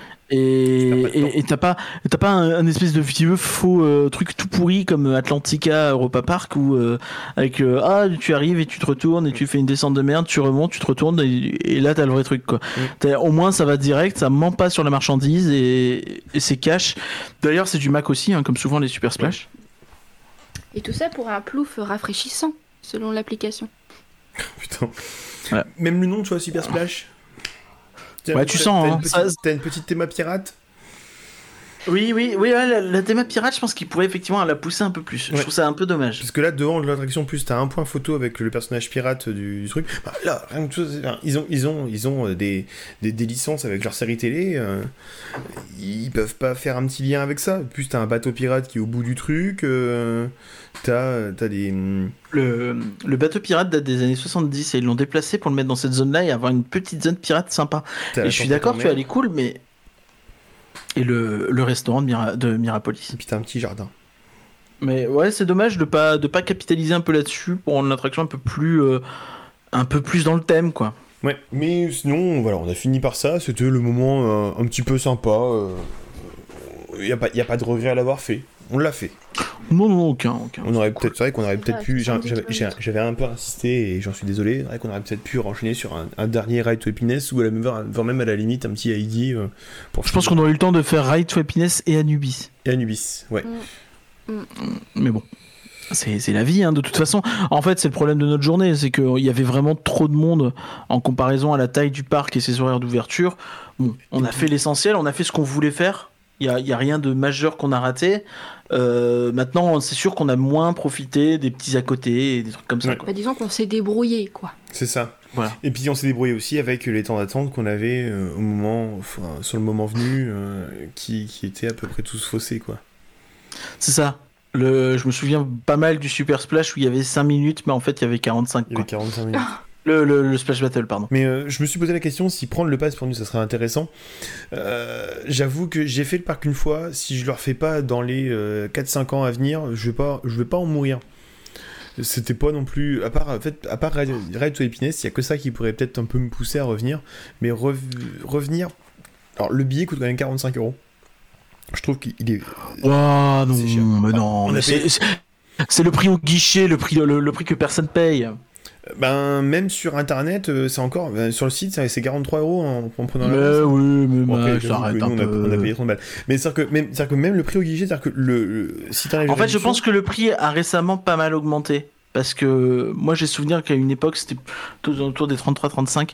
Mais après, c'est logique. Et regarde les investissements, quoi. Oui. 2017 ID, 2019 Dino Splash, 2022, 2021 Ride to Happiness. T'as l'hôtel, t'as le machin. Ça, ça me choque pas qu'ils augmentent leur prix. Ils augmentent leur offre et de manière presque exponentielle, quoi. Enfin, c'est la folie. euh. automatiquement les prix vont, vont augmenter. Mais je trouve encore que c'est pour une journée, c'est enfin moi je sais qu'une journée ça m'a suffi. Et je vais vraiment, si, si c'est à ce prix-là, je préfère encore autant euh, payer peut-être 15 euros de plus euh, d'ici 3 à 4 ans, avoir 2-3 attractions encore en plus, que de, par exemple, revenir tous les ans, ou peut-être deux fois par an, enfin moins tous les ans, tu vois. Ouais, donc dans le pass annuel, t'as une soirée euh, qui est réservée aux abonnés et qui est gratuite dans l'offre. T'as du spectacle, du goodies, des DJ sets. Est-ce qu'il y a euh, DJ Baba Yaga On ne sait pas. Putain.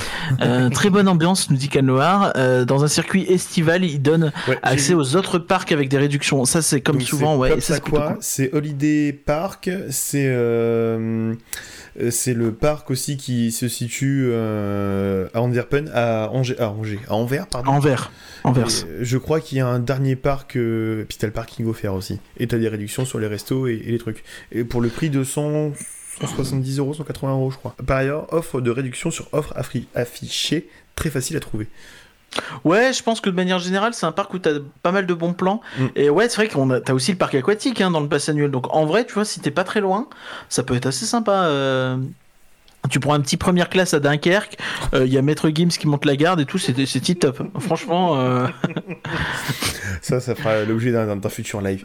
Je pense qu'on va vraiment faire un live première classe. je pense qu'un jour, il faut qu'on se fasse un live euh, Real Talk Park. Ça pourrait être drôle. vlog, un vlog, un plug, et, euh, un, un vlog de podcast. Et, euh, ce qui fait qu'on a, je pense qu'on a fait le tour un peu de Plopsa. Ah si, bah non, on n'a pas parlé du. Bah, on n'a pas fait Ride to Happiness, euh, mon cher Max. Eh ben, c'est allez, quand et même, bonne euh, soirée, arrêtez Ou le stream, comme le dirait. Léa, Ride to. Non. Elle va pas le dire. Euh, Euh, comme le dirait Léa, parce que, bon, contrairement, euh, Max peut euh, admettre que c'est bien elle qui a dit ça. oui, Right to a pénis. penis. Donc le pénis. Ça, ça, Voilà, ça, ça parle de phallus. ça sera coupé au montage du podcast.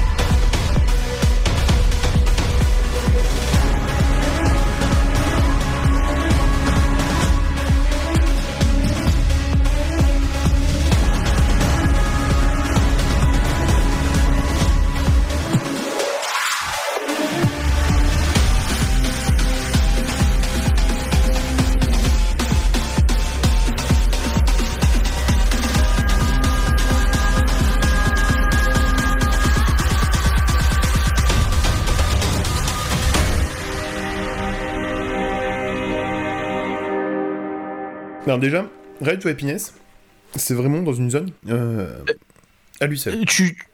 En fait, quand tu arrives dans la zone de Ride to Happiness, tu dis, ok, c'est pas le même parc. Non, clairement. Et pourtant, pourtant, si t'as un peu fait le tour du parc avant, Ride to Happiness, on te l'a, on, on- on te l'a teasé, tu vois, parce que le, le machin est gros, c'est vraiment un- ce qu'on appelle dans le milieu un rocoster, et euh, un terme technique. Et, euh, et du Oui. coup, tu le vois de loin, tu le vois un peu partout. Quand t'as le ride familial, là, le fameux hashtag like me, bah tu vois le gros ride, ride to Happiness au-dessus. euh, Tu vois le Super Splash, tu vois Ride to Happiness. Mieux que ça, c'est que on est allé, euh, on a essayé d'aller chercher euh, de quoi nous ravitailler les poumons euh, juste avant d'aller à Plopsaland. Sur le parking du, magasin, on voyait Ride to Happiness. Ouais, c'est, c'est, c'est, tu sens que c'est leur gros truc, quoi.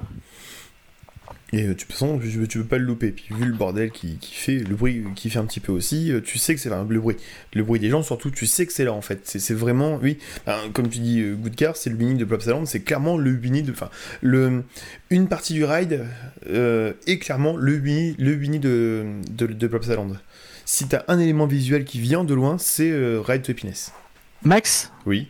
On va faire un quiz. Ouais. Donc Ride to Happiness, c'est 35 mètres de haut, ce qui est pas mal. Euh, c'est une vitesse de pointe de 90 km/h. Ouais. C'est euh, 920 mètres de longueur, ce qui est très bien. Je sais pas les les plus longs, mais c'est très bien. Et en vrai, dans le ressenti, moi, ça m'a pas choqué. À ton avis, c'est quel budget? Donc on rappelle que je- pendant ce temps-là, je vais un petit peu préciser. Donc c'est ce qu'on appelle un euh, Mac Extreme Spinning Coaster. Donc qu'est-ce que ça veut dire? Ça veut dire que c'est un, un coaster qui tourne euh, comme euh, de chez Mac et qui a des inversions. Alors il y a ce qu'il faut savoir, c'est que c'est le tout premier coaster du genre en Europe. Il y en a un autre dans le monde qui existe ailleurs et qui s'appelle Time Traveler à Silver Dollar City. La la ville du dollar d'argent et euh, je vous fais la version québécoise et euh, qui est un peu dans le même délire, hein, c'est vraiment le même, le même principe. Je sais pas si c'est aussi bien, euh, peut-être que c'est pas bien, je ne sais pas, mais euh, c'est un peu le même genre. Et donc là, on a que le deuxième, donc c'est le premier en Europe. Donc c'est vraiment une exclue euh, européenne Euh, sur le site Captain Coaster, qui est un site de où les gens peuvent noter leurs coasters tout ça, et qui est habité un peu plus par des coaster fans que des fans de thématisation, c'est sûr. Mais euh, Bah ça. Ride to Happiness est classé 11e. 11e dans le monde, le meilleur, le 11e meilleur coaster au monde. Euh, alors je pense que tu as un effet nouveauté, c'est une évidence et des trucs comme ça, mais de manière assez générale, tout le monde trouve ce ride génial. Alors moi je te demande, Max, combien il a coûté à ton avis? Alors, le truc, comme tu dis, il fait moins d'un kilomètre de long, mais je pense que il- le. C'est pas mal un kilomètre. Hein. Le système, enfin, il y a, il y a- il y a deux ou trois nouvelles inversions qui, sont, qui se trouvent nulle part, je crois. Et, euh, et le, le système. Bon, je pense que les, les inversions, à mon avis, si tu les trouves ailleurs, c'est pas là-dessus que Je, euh, c'est que je m'y connais pas trop trop en coût de coaster. Euh, je sais pas, je dirais peut-être 50 millions. Plus, plus. Tu es Oh, si loin. Tu es si loin, Max, tu es si loin. C'est c'est trop cher ou moins cher? C'est moins cher. Je- Non, je peux dire euh, 10-15 millions. 15. Putain, c'est pas cher. Donc, J'appelle euh, banque. On rappelle, hein, banque. euh, dans le milieu, il y a une monnaie qu'on utilise, c'est le ratatouille ou le symbolica. Donc, euh, c'est un dixième de ratatouille. Un ride to happiness. Voilà. Ratatouille, hein, C'est le moment où tu te rends bien compte que Walt Disney la- Imagineering est une vaste complète. entreprise, une vaste entreprise de blanchiment d'argent et, et d'extorsion de, de taxes. La- Rata- Ratatouille, c'est la zone complète. hein. C'est le restaurant, les toilettes, la Non, boutique sinon c'est l'attraction. 250, il me semble. Oh, putain. Et, euh, et euh, Plopsaland, sur son application, le, le met un numéro 1 Best New Coaster in, in Europe. Oui, Best New. Je pense que tout est dans le New. Et pourtant, il est sorti la même année que Conda. hein. Euh, C'est-à-dire que vraiment en Belgique et en 2021, euh, les mecs fou, ils se sont fait plaisir. hein. C'était la folie. hein. C'était la folie. De masterclass. Comment définir Ride to Happiness Donc, on a la file d'attente. On a la file d'attente. On a la, la zone. Que- Par quoi vous voulez commencer? Non, peut-être déjà le, le sponsor Tout à fait. Parce que ce qu'on dit depuis le début, c'est que tout est fait autour des licences Studio 100. Là, pour le coup, c'est différent. Là, euh, tu vois que Plopsa a signé un partenariat avec, euh, avec le festival Tomorrowland. qui est un gros festival Ça, de marrant. musique électro en Belgique. Ouais, ça n'a rien à voir avec. Euh, euh, to all who come, this is happy place, welcome, Disneyland is your land, tout ça, rien à voir. Euh, c'est, c'est. Ouais, ça, rien à voir. Euh, Écoutez le dernier, rien que d'y penser. Enfin, euh, celui de fin, sept- fin août. Je sais pas quand il sort Oui, celui-ci. C'est ça. celui Donc euh, c'est le bordel. Mais, mais tout va bien. Non, non, effectivement, on est vraiment sur le Tomorrowland de, de la grosse musique. Mais la zone est heureusement euh, pas du tout dans ce délire-là. Euh, on est sur une zone un peu euh, steampunk, Alors, donc fait- rocker qui vapote. c'est pas dans ce, dans ce délire-là. Faut savoir, pour avoir eu quelques photos de Tomorrowland, bon, on a les trucs, hein, beaucoup de lumière, la grosse scène, les grosses enceintes, tout ça. Mais je crois que Tomorrowland, en fait, joue vraiment sur le côté aussi un petit peu soft, steampunk, très visuellement agréable et très joli. On est, Un peu fait, chiadé on- on est- visuellement. on est très très loin des euh, festivals euh, où euh, t'as, euh, j'essaye les gros clichés de les mecs qui sont là depuis 4 jours, qui sentent pas bon et puis euh, qui attendent chacune des, des, des, des, des, des- des têtes d'affiche. J'ai trop de blagues qui me viennent en tête, il faut pas que je les fasse, c'est horrible. Euh, ouais, On dit bonjour à Pikamox. non mais voilà, enfin on est, on est, on est, on est loin des, des, des, des, des, des- des- des festivals, visuellement, de, des décos de festivals tels qu'on les trouve un peu partout. Mais c'est pas le Hellfest, c'est pas, euh, c'est pas Fire Island, quoi. C'est ça. Bon, en fait, c'est pas un C'est pas festival. Burning Man. C'est ça. Euh, Je fais vraiment mes références de, de mec qui a trois références. Ouais, sur on est- Fest. clairement, on n'est pas sur C'est pas les vieilles charrues, voilà, c'est bon, j'ai fait le tour. On n'est pas sur le festival inter- inter- interceltique de Lorient. hein. Ouais, ouais, donc euh, vraiment, on est euh, une ambiance très éthérée, j'ai envie de dire, Euh, très, très, très pure, très planante. Un peu, un peu minimaliste. Hein. Minimaliste, ouais. La musique, en fait, c'est ça qui frappe le plus, c'est que comme dans Plopsaland, t'as, euh, t'as, en fait, t'as, t'as les vieilles zones et t'as les nouvelles zones. Et toutes les vieilles zones sont vraiment, j'ai presque envie de dire, polluées par des chansons. de. Moi, je trouve que dans un parc, des chansons, c'est pas le ouf. Que ce soit des chansons de générique ou de, de dessins animés ou du parc, en fait, c'est un peu lourd à la longue et, et, euh, c'est pas immersif. C'est un peu le truc avec Alors, Disney. C'est que Disney, quand tu regardes, de- Disney n'a aucune musique d'ambiance qui euh, contient des paroles, qui contient du texte. Parce que c'est-à-dire que, en fait, déjà, de une, c'est pas immersif, de deux, c'est un petit peu lourd, et puis de trois, en fait, tu vas être perturbé par la chanson, tu feras pas autre chose pendant ce temps-là. Une musique d'ambiance, ça. sert à l'ambiance, ça sert pas à, à- à l'enjaillement. Et donc là, quand t'arrives dans cette zone-là, tu, tout de suite, t'as cette musique très calme, douce, éthérée, qui Un te, ouais, qui te, qui te, qui te, qui te fait te focaliser sur la zone. Et là, tu peux profiter, ouais, d'une zone qui est plutôt bien, tu vois, enfin, dans le sens où elle est, elle est, elle est relativement complète, tu vois. C'est évidemment, c'est, euh, c'est un, un type de zone qui est assez courant dans les petits parcs. C'était une zone où tu as une attraction principale, parfois tu en as une petite secondaire, et souvent tu as boutique, euh, Ouais, resto, point bouffe, toilette. Et, tu disais, dans, et- dans- dans les petits parcs qui font ça, Ouais, non, non, pas petit, petit, tu vois, mais genre les je pense à Astérix, je pense à.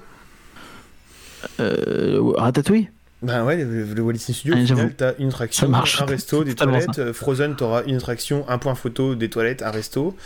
T'auras le lac, qui va être un grand lac, avec un resto et une attraction. Euh, Avengers Campus, t'as deux attractions, mais t'as quand même trois, Max trois restos d'e-shot. Max. Max, Max Oui, Tu veux vraiment qu'on se flingue tous avant la fin du live ou...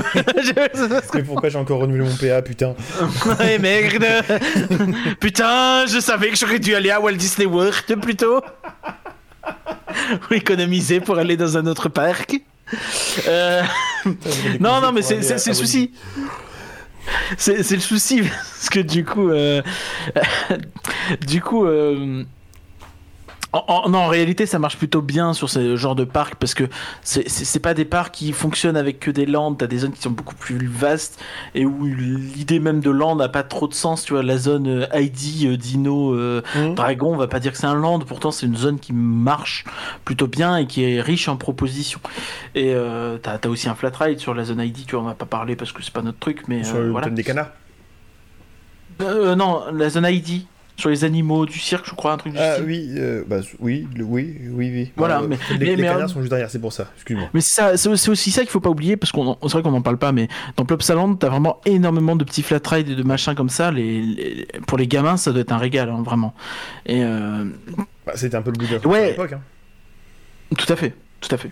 Et, et, et Tomorrow- euh, euh, la zone Tomorrowland Ride to Happiness, donc ouais, t'arrives dans une zone où c'est tout de suite un peu plus épuré, t'as moins d'allées, t'as euh, t'as un étang, euh, t'as de la verdure, t'as euh, des lampadaires qui sont hyper travaillés.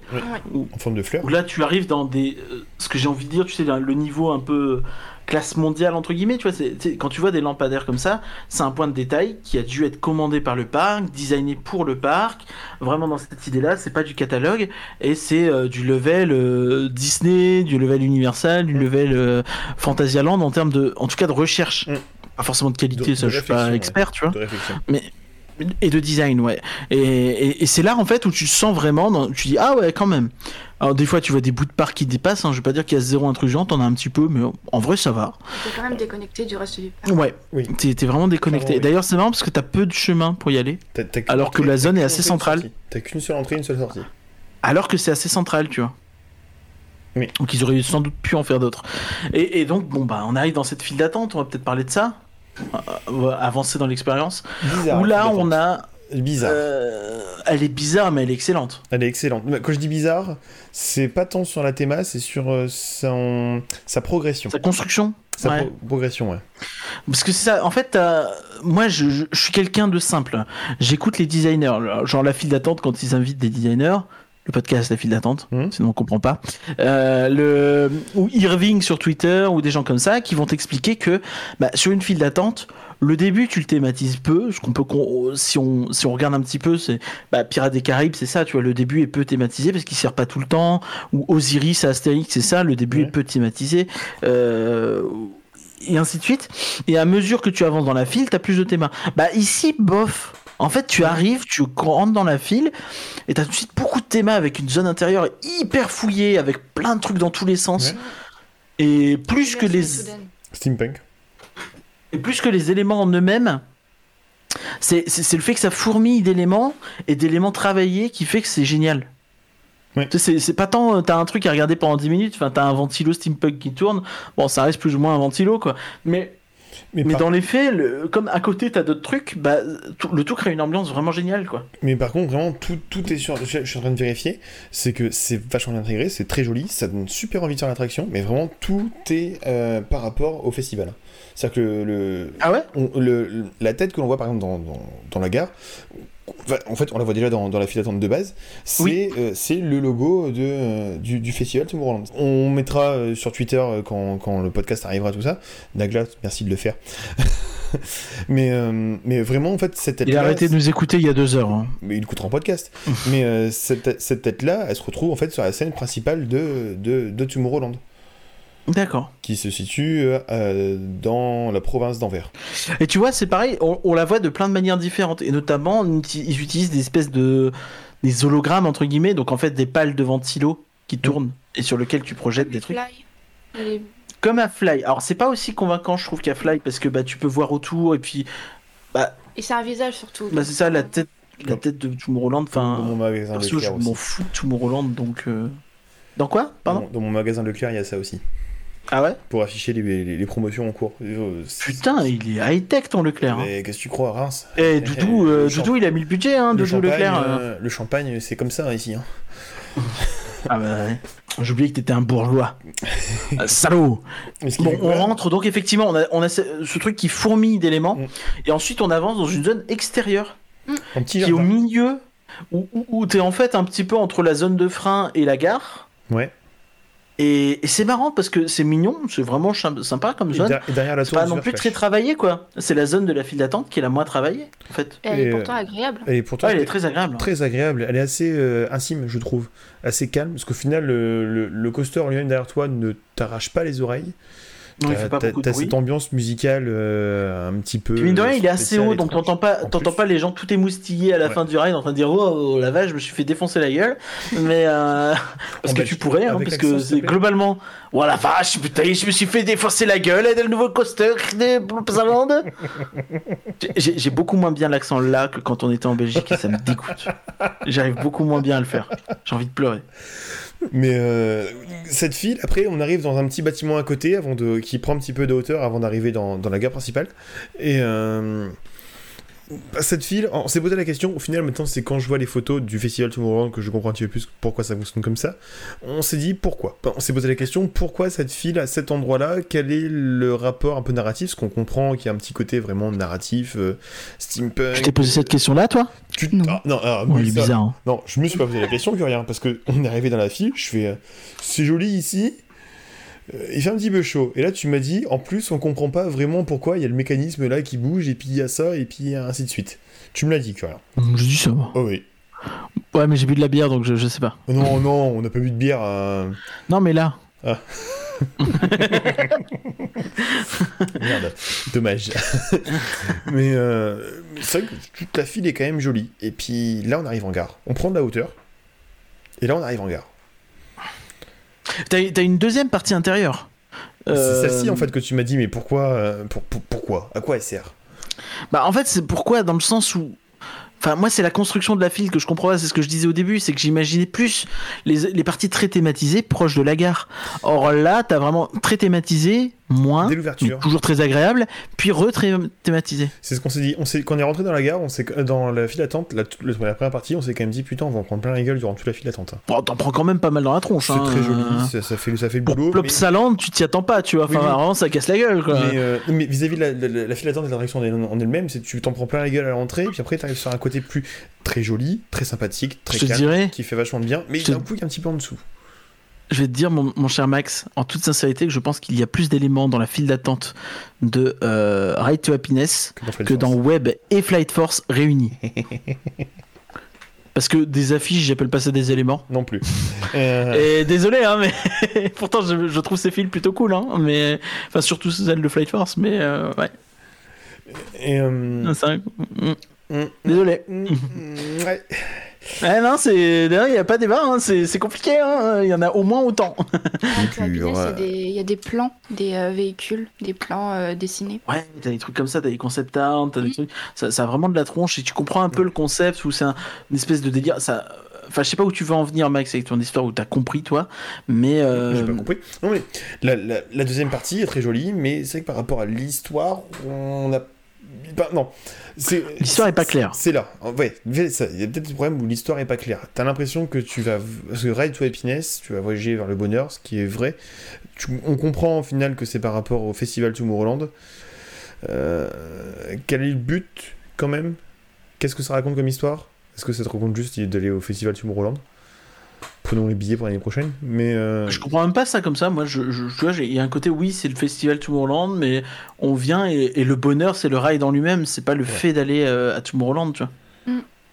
Donc en Peut-être fait. que le fait qu'on, qu'on- qu'il y ait une partie euh, dehors aussi, c'est parce qu'on voit la fin du ride où on est censé voir les gens heureux, justement. Ils ont trouvé le bonheur. On les voit très très haut. Oh, ça hein. fait réfléchir, c'est beau ce que tu dis. Donc on arrive dans la gare et la gare est euh, super jolie, super colorée, super lumineuse. Alors, on a eu la chance aussi parce qu'il y, a- y eu beaucoup de, on a eu du soleil le jour où on est, on est allé, contrairement à ce qu'avait prévu Météo France. Il Euh, devait pleuvoir et avoir de l'orage, donc on s'est dit il y aura personne. Bah, Il y a eu du beau temps, du coup il y avait des gens, mais au moins c'est- bon, il faisait mais beau. mais, euh, non, et ça fait que la gare est vachement lumineuse, vachement jolie. Et c'est une belle surprise. Il y a cette, ce- ce- c'est cet écran géant avec la tête du donc le- la tête symbole du festival Tomorrowland que nous. Il est très bien fait l'écran, on le voit pas. Non, on a vraiment l'impression que c'est le vitrail. Euh, comment tu m'expliques que Plopsaland arrive à faire des écrans mieux intégrés que Disney? Je suis désolé, je reviens là-dessus. Et c'est pas bien quand on parle d'autres parcs de toujours revenir à Disney.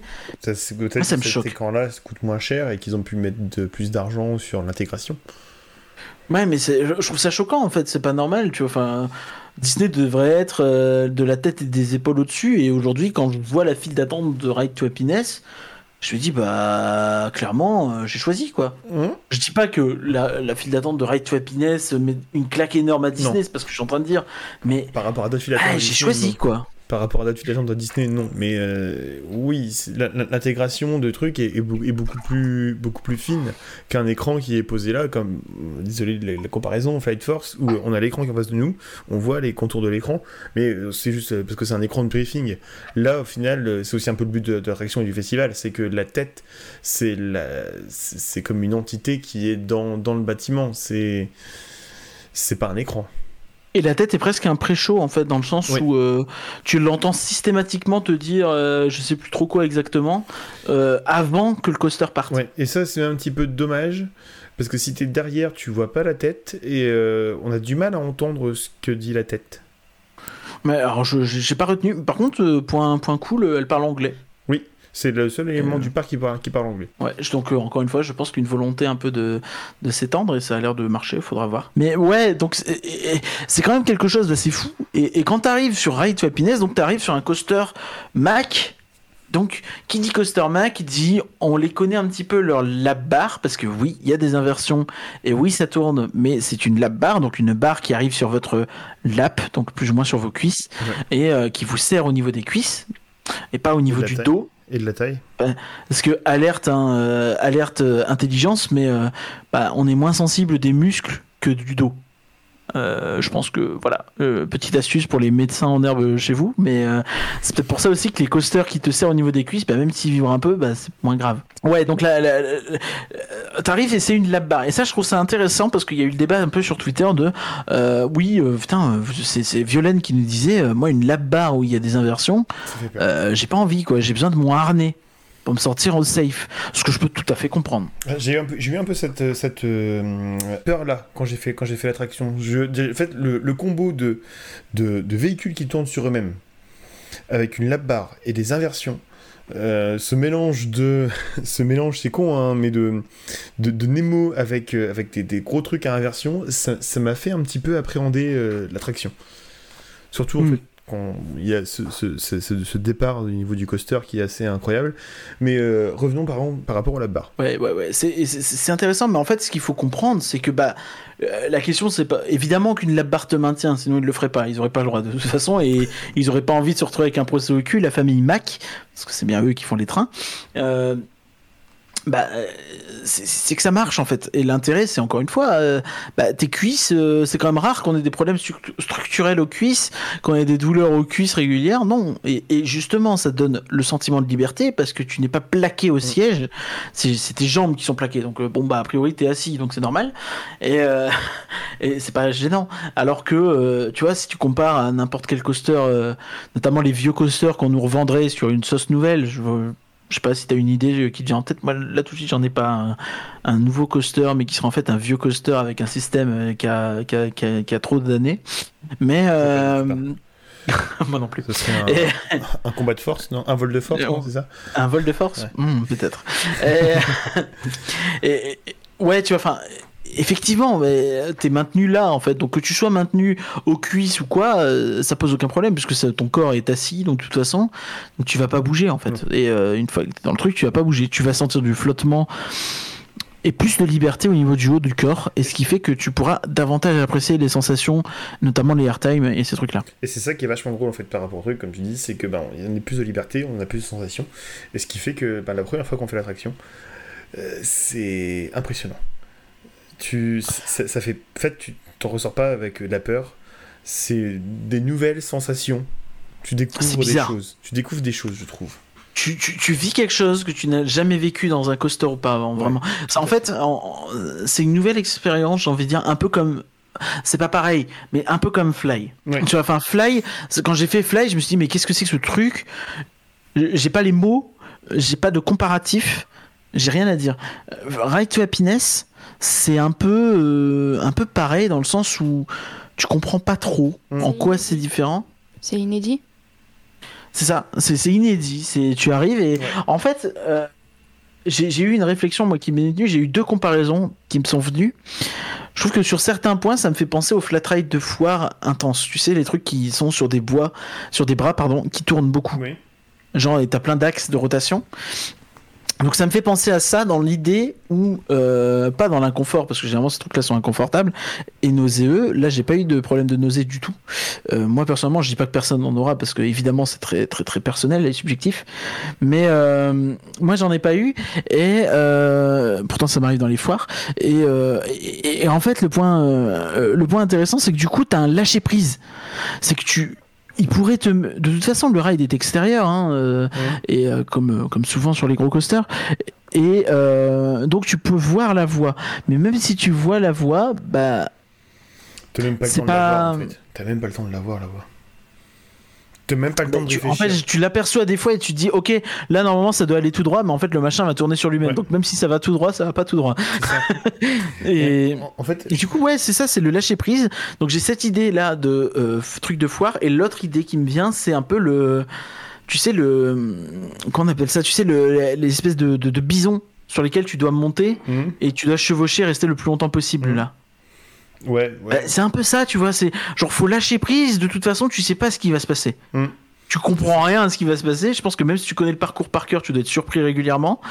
Donc Et, euh, lâche prise et deviens euh, ouais, laisse-toi entraîner quoi. C'est génial. tu, tu, tu parles par rapport aux voix de toute façon les, les- ouais de façon il y a pas moyen de se, enfin il, y a- il faut se il faut se, il faut lâcher prise absolument dans un truc comme ça parce que si tu commences à réfléchir ou à anticiper tu, tu- c'est sûr tu vas te braquer tu vas te tendre et puis tu vas ça va être hyper inconfortable et puis tu vas finir là dedans avec euh, l'effet exactement inverse de ce que de ce qu'on veut te procurer de la pinesse Euh, de toute façon, à partir du moment où tu as une accélération euh, qui est euh, assez forte dès le début et que ça tourne, tu comprends que t'as pas le choix de, que, que, que lâcher prise. C'est vas-y.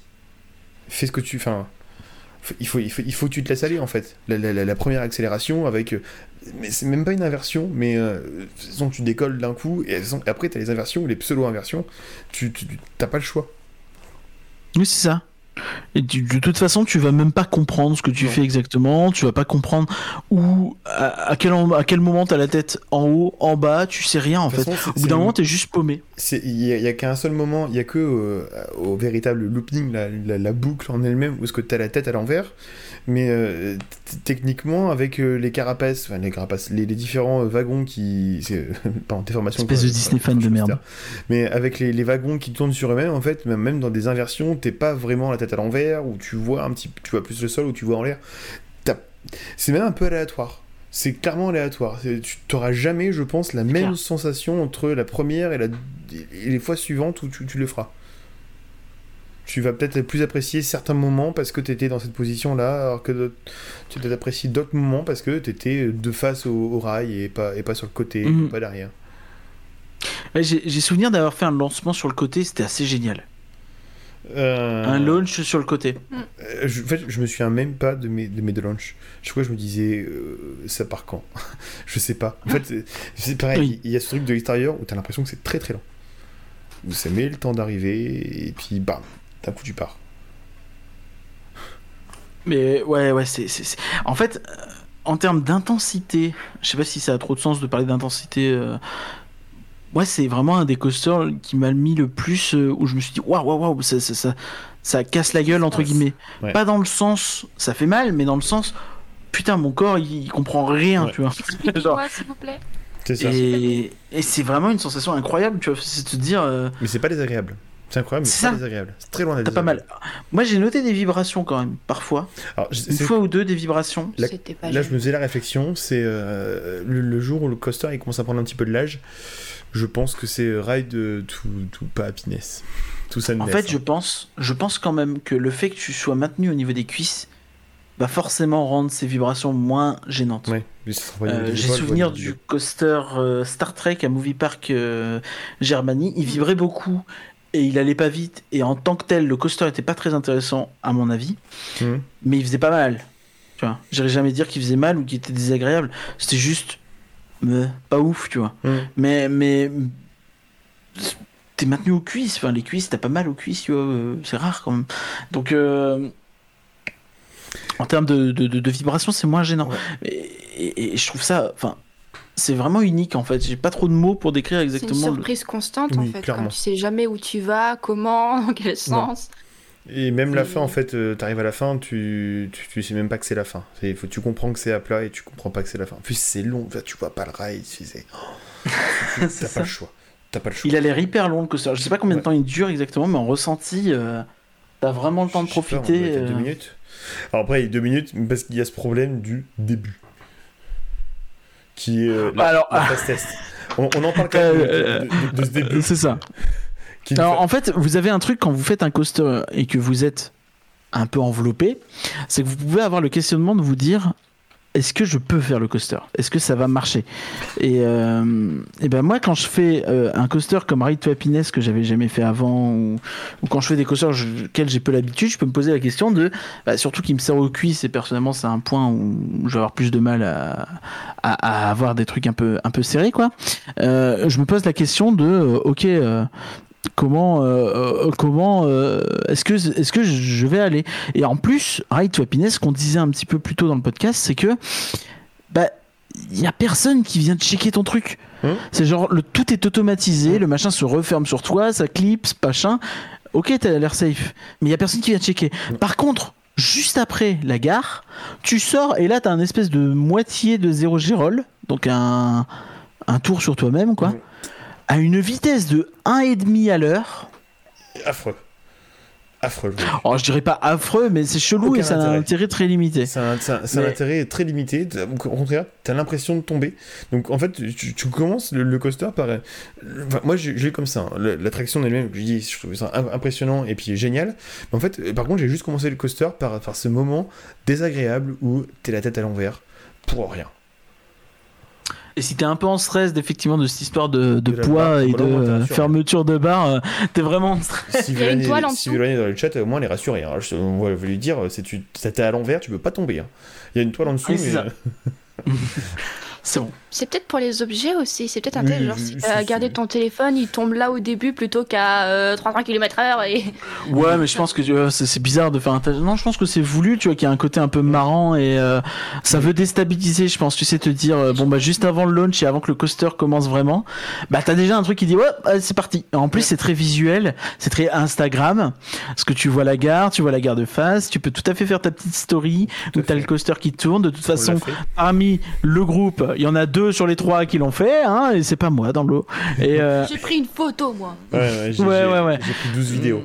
Et, euh, et- C'est lui le coupable. Et en vrai, ça marche bien. Et effectivement, t'arrives à un coaster qui, qui, qui, en fait est pas long. Je pensais qu'il était long, mais euh, si tu comptes entre le launch et la zone de frein, t'as une minute trente à peine, un peu moins. on, est sur, euh, on est sur 30 secondes avec euh, ce, ce début. En Oui, plus, c'est ce- bien. Ce, ce, début qui se remet droit, mais qui, qui prend même pas de vitesse pour arriver vers, vers le- la zone de launch. C'est Ah vraiment. non, c'est vraiment tout doucement, quoi. De toute façon, ça se voit de l'extérieur. hein. Le train, limite, s'arrête dans la zone de- de launch avant de partir. Et il s'arrête. Il s'arrête, il me semble. Mais, mais ouais, c'est vraiment génial. Je, je- je- ce, ce coaster est, est- est franchement fou, quoi. Et j'ai rien vécu de tel. Et Dans ce je sens-là, non. Si tu me poses la question par rapport à Conda qu'on a fait le lendemain, je vais peut-être mettre Conda devant Red to Happiness, mais euh, en fait c'est mais un peu difficilement comparable parce que c'est pas ouais, c'est pas le même objectif. C'est pas, le même- c'est pas le même type de coaster et c'est pas le même objectif. Tu sens que Conda c'est encore une machine hardcore.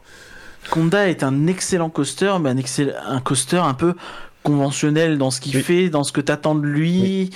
Et voilà, ça, c'est peut-être moins. euh, tu vas peut-être moins avoir les sensations que t'aimes bien, mais t'as ça nulle part ailleurs, quoi. Si, si on peut comparer au cinéma, c'est comme si t'avais Conda le blockbuster et puis t'avais euh, t'avais euh, t'avais Red to Happiness, un peu le, le film d'arrêt d'essai. Un petit peu, ouais. C'est un peu, ça peut être un peu ça, effectivement. Je comprends ta comparaison. C'est fou, quoi. Enfin, vraiment. Et les deux sont géniaux. Et la, la Belgique a été sacrément gâtée en 2021. Tu Parce que non mais Ride to Happiness, on n'a pas parlé des trains non plus qui ressemblent d'ailleurs beaucoup à ceux à ceux de Time Traveler euh, à Silver Dollar City et euh, qui sont qui sont très chouettes aussi, hein, très dorés, très euh, dans un délire steampunk. Euh, quand tu sors du coaster, bon bah t'as la t'as la petite boutique évidemment qui va bien. euh, avec des produits très Tomorrowland, très so- sobres. C'est euh, tout, tout a un lien avec euh, Tomorrowland. Ouais. J'ai acheté un pins, euh, pardon, excusez-moi, Disney fan de la merde, de merde, et j'ai acheté un pins, et c'est un pins de, de, c'est un pins de, de, de, de, de, de Tomorrowland.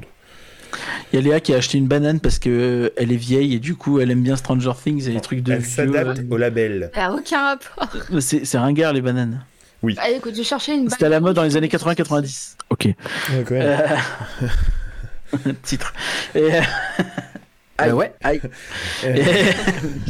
Et, et ouais, non, non, mais ce qui est, ce qui est génial sur, euh, sur Ride to Happiness et, et, et ouais, derrière, c'est que le- euh, la zone marche bien, quoi. Et, et- et tout fonctionne bien derrière, ensemble. D'ailleurs, t'as le snack, tu vois, on l'a vu sur la fin, j'aurais bien testé.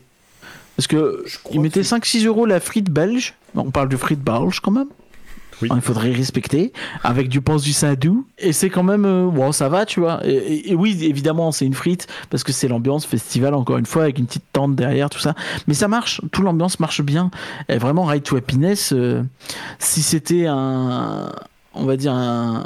Un statement, j'ai pas d'équivalent français, de Ouais. Plopsaland pour dire euh, bon, ok, maintenant euh, on arrête d'être un petit parc local, on devient euh, un vrai gros parc et euh, n'hésitez pas à faire de la route pour venir. Bah, c'est totalement réussi en fait. Ouais, C'est-à-dire que à oui, il justifie la visite parce que le reste du parc est plutôt cool. Euh, Il n'y a pas énormément de trucs incroyables, mais le truc incroyable, c'est Ride to Happiness quoi. Et puis à Et- côté, si, à côté, t'as quand même euh, enfin, t'as Red to Happiness, puis à côté, t'as quand même Anubis et puis euh, Heidi qui sont là pour faire l'affaire au niveau sensation. Et en Oui. fait, pour, pour, ouais, je pense que pour, pour conclure avec Plopsa et Red to Happiness, c'est vraiment, le- c'est vraiment le truc euh, parfait euh, dans le parc. Et euh, il y a quelques trucs qui valent quand même le coup d'être fait, donc comme je disais, Heidi ou, euh, Heidi ou euh, Anubis. Et ça manque, je pense, mais bon, comme tu me dis, ça coûte cher et puis c'est compliqué, euh, ça manque d'un- Dark Ride. Oui, mais je suis d'accord, mais nous après Ou on est des connards de Disney fans. Ou même interactif, tu vois, un truc. Euh, ben, Splash Battle, c'est moitié interactif, mais même un truc avec des écrans, type. Ben, le lendemain, on a fait Walibi, Popcorn Revenge, euh, ça, ça marche, je pense. Ça pourrait être super sympa. En plus, c'est familial. C'est quand même un parc qui est familial. Non, je suis d'accord, mais... Mais, mais, mais, mais, ouais, enfin. Effectivement, ça marche bien. Derrière, ça reste un petit parc Ouais. aussi. Faut pas oublier ça. C'est pas un parc gigantesque et il y a beaucoup de trucs qui visent les très jeunes et les familles. C'est un petit parc qui ne veut pas, mais qui va devenir grand. Je sais pas s'il veut pas. euh, je pense que ça va prendre si. du temps. Si, il, il le veut, parce qu'au final, sinon, ils investiraient pas dans Red to Happiness. Mais euh, c'est un petit parc qui va devenir grand. Qui peut, en plus, qui a la possibilité de devenir grand. Mais tu vois, en réalité, euh, Ride to Happiness, c'est 15 millions d'euros. Donc même si c'est une énorme machine En pour plus. eux, En plus, c'est pas c'est une énorme machine. C'est vraiment une très très grosse machine. Enfin, encore une fois. c'est la euh, machine qui coûte 15 millions. À voir aussi combien coûte la zone dans son série. Bon, au final, si la machine coûte 15 millions, la zone ne peut pas coûter si cher que ça.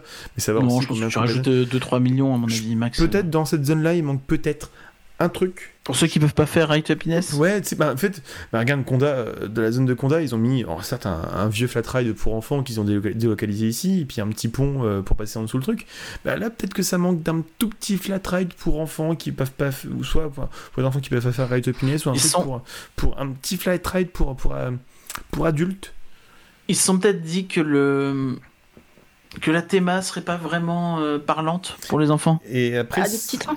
Et en vrai, t'as déjà tellement de flat ride à Plopsa. Ouais, non, mais des flat rides, des, des tout petits flat rides, des trucs manèges, des trucs comme, des machins comme ça. euh, Peut-être que euh, il pourrait agrandir un petit peu, parce qu'au final, autour de la, la zone de la zone de, de, de ride to happiness, c'est euh, c'est c'est juste de la forêt, c'est du vide, qui pourrait un petit peu grappiller là-dessus, agrandir et puis mettre une un petit Hmm, flat ride quand même- sympa, euh, familial. T'es quand même, t'es quand même au plein centre du parc. T'es juste à côté du Super Splash. Ouais, mais le Super Flash, quand tu regardes par rapport à l'attraction, c'est derrière. Il y a- enfin, Ouais, mais t'as la file. C'est large, euh, hein. Ah. C'est large, hein. Ah, je sais pas, tu vois. Franchement, je- et tu vois, je, je vois pas trop ce qu'ils pourraient faire. Moi, je comprends un peu l'idée d'avoir une zone vraiment dédiée à un thème très précis, une attraction très précise et, et efficace, tu vois, et tu cherches pas à noyer le poisson avec autre chose. Je, je préfère un petit peu ce, ce côté-là Mhm. que d'avoir deux attractions un peu moyennes, tu vois. Bah là, au final, ils ont une grosse attraction et puis une attraction moyenne, mais moyenne exprès pour euh, compenser. En fait, C'est quoi la moyenne? Non mais, non, mais, non, mais si, si par exemple ils ont créé une deuxième, Ah oui, ok. Ouais, mais tu vois, moi ça me choque pas et oui, bon, après c'est peut-être parce que moi j'aime bien les sensations, tu vois, donc peut-être que je suis un connard et je pense qu'à mon cul. Euh, ouais. mais, mais, mais ouais, tu vois, enfin, c'est quand même quelque chose que je, je trouve qui marche et je sais pas trop si rajouter un flat ride marcherait, tu vois. J'ai peur que ça ferait vite fête à la saucisse, tu vois, et que le côté. euh, ce qui rend euh, cool un Ride to Happiness, c'est aussi l'aspect euh, un peu reculé, tu vois, un peu. hein.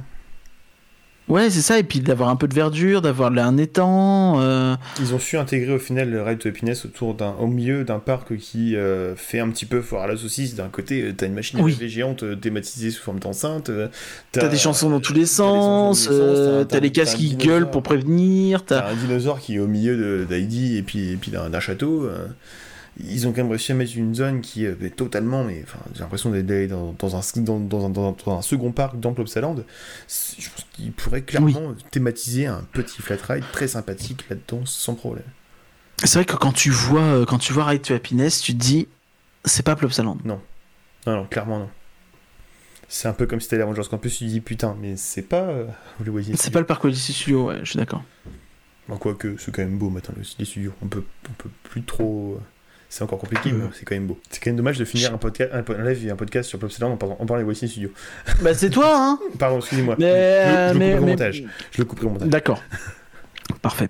Non, mais, mais tu vois, enfin, je trouve ça vraiment bien. euh, et je trouve que dans l'ensemble, je sais pas vous, mais j'ai passé une très bonne journée. Je trouve que Plopsaland est un vraiment chouette parc. Ça reste un fait. parc relativement local, mais il a vraiment euh, des arguments pour grossir. C'est un, clairement, il a des arguments de, de parc régional, plus que de local même. Je pense que, euh, encore peut-être une de nouveautés, il devient un bon parc régional. Je pense que ça va être un hit du nord Ouais. de la France et, de la, et du nord de la Belgique. Ouais, ouais, non, mais clan- je pense que clairement, leur, euh, je sais pas si c'est leur objectif, mais ils pourraient très bien se dire bon, bah, Walibi, euh, on arrive. Tu vois.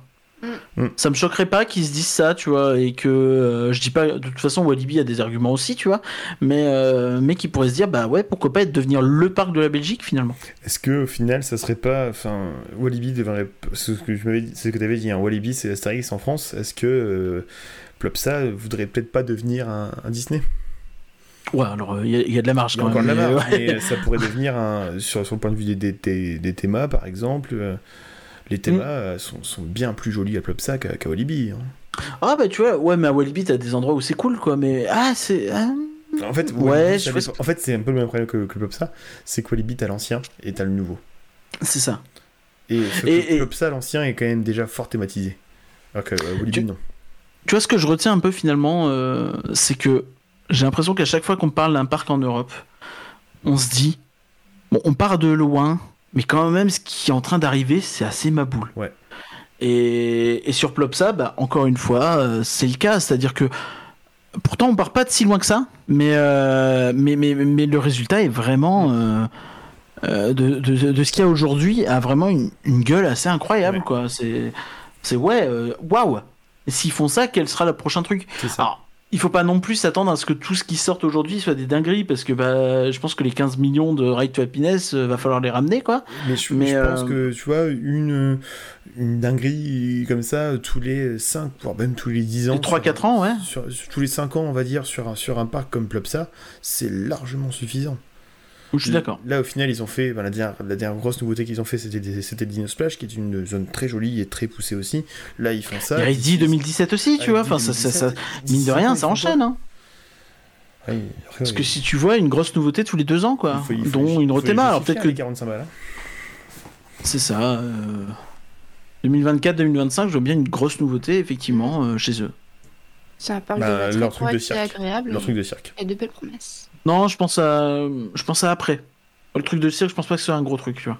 Que ça a l'air costaud quand même. hein. Et si c'est une grosse zone type Maya l'abeille, mais un peu interactive, ça peut avoir le coup. À voir.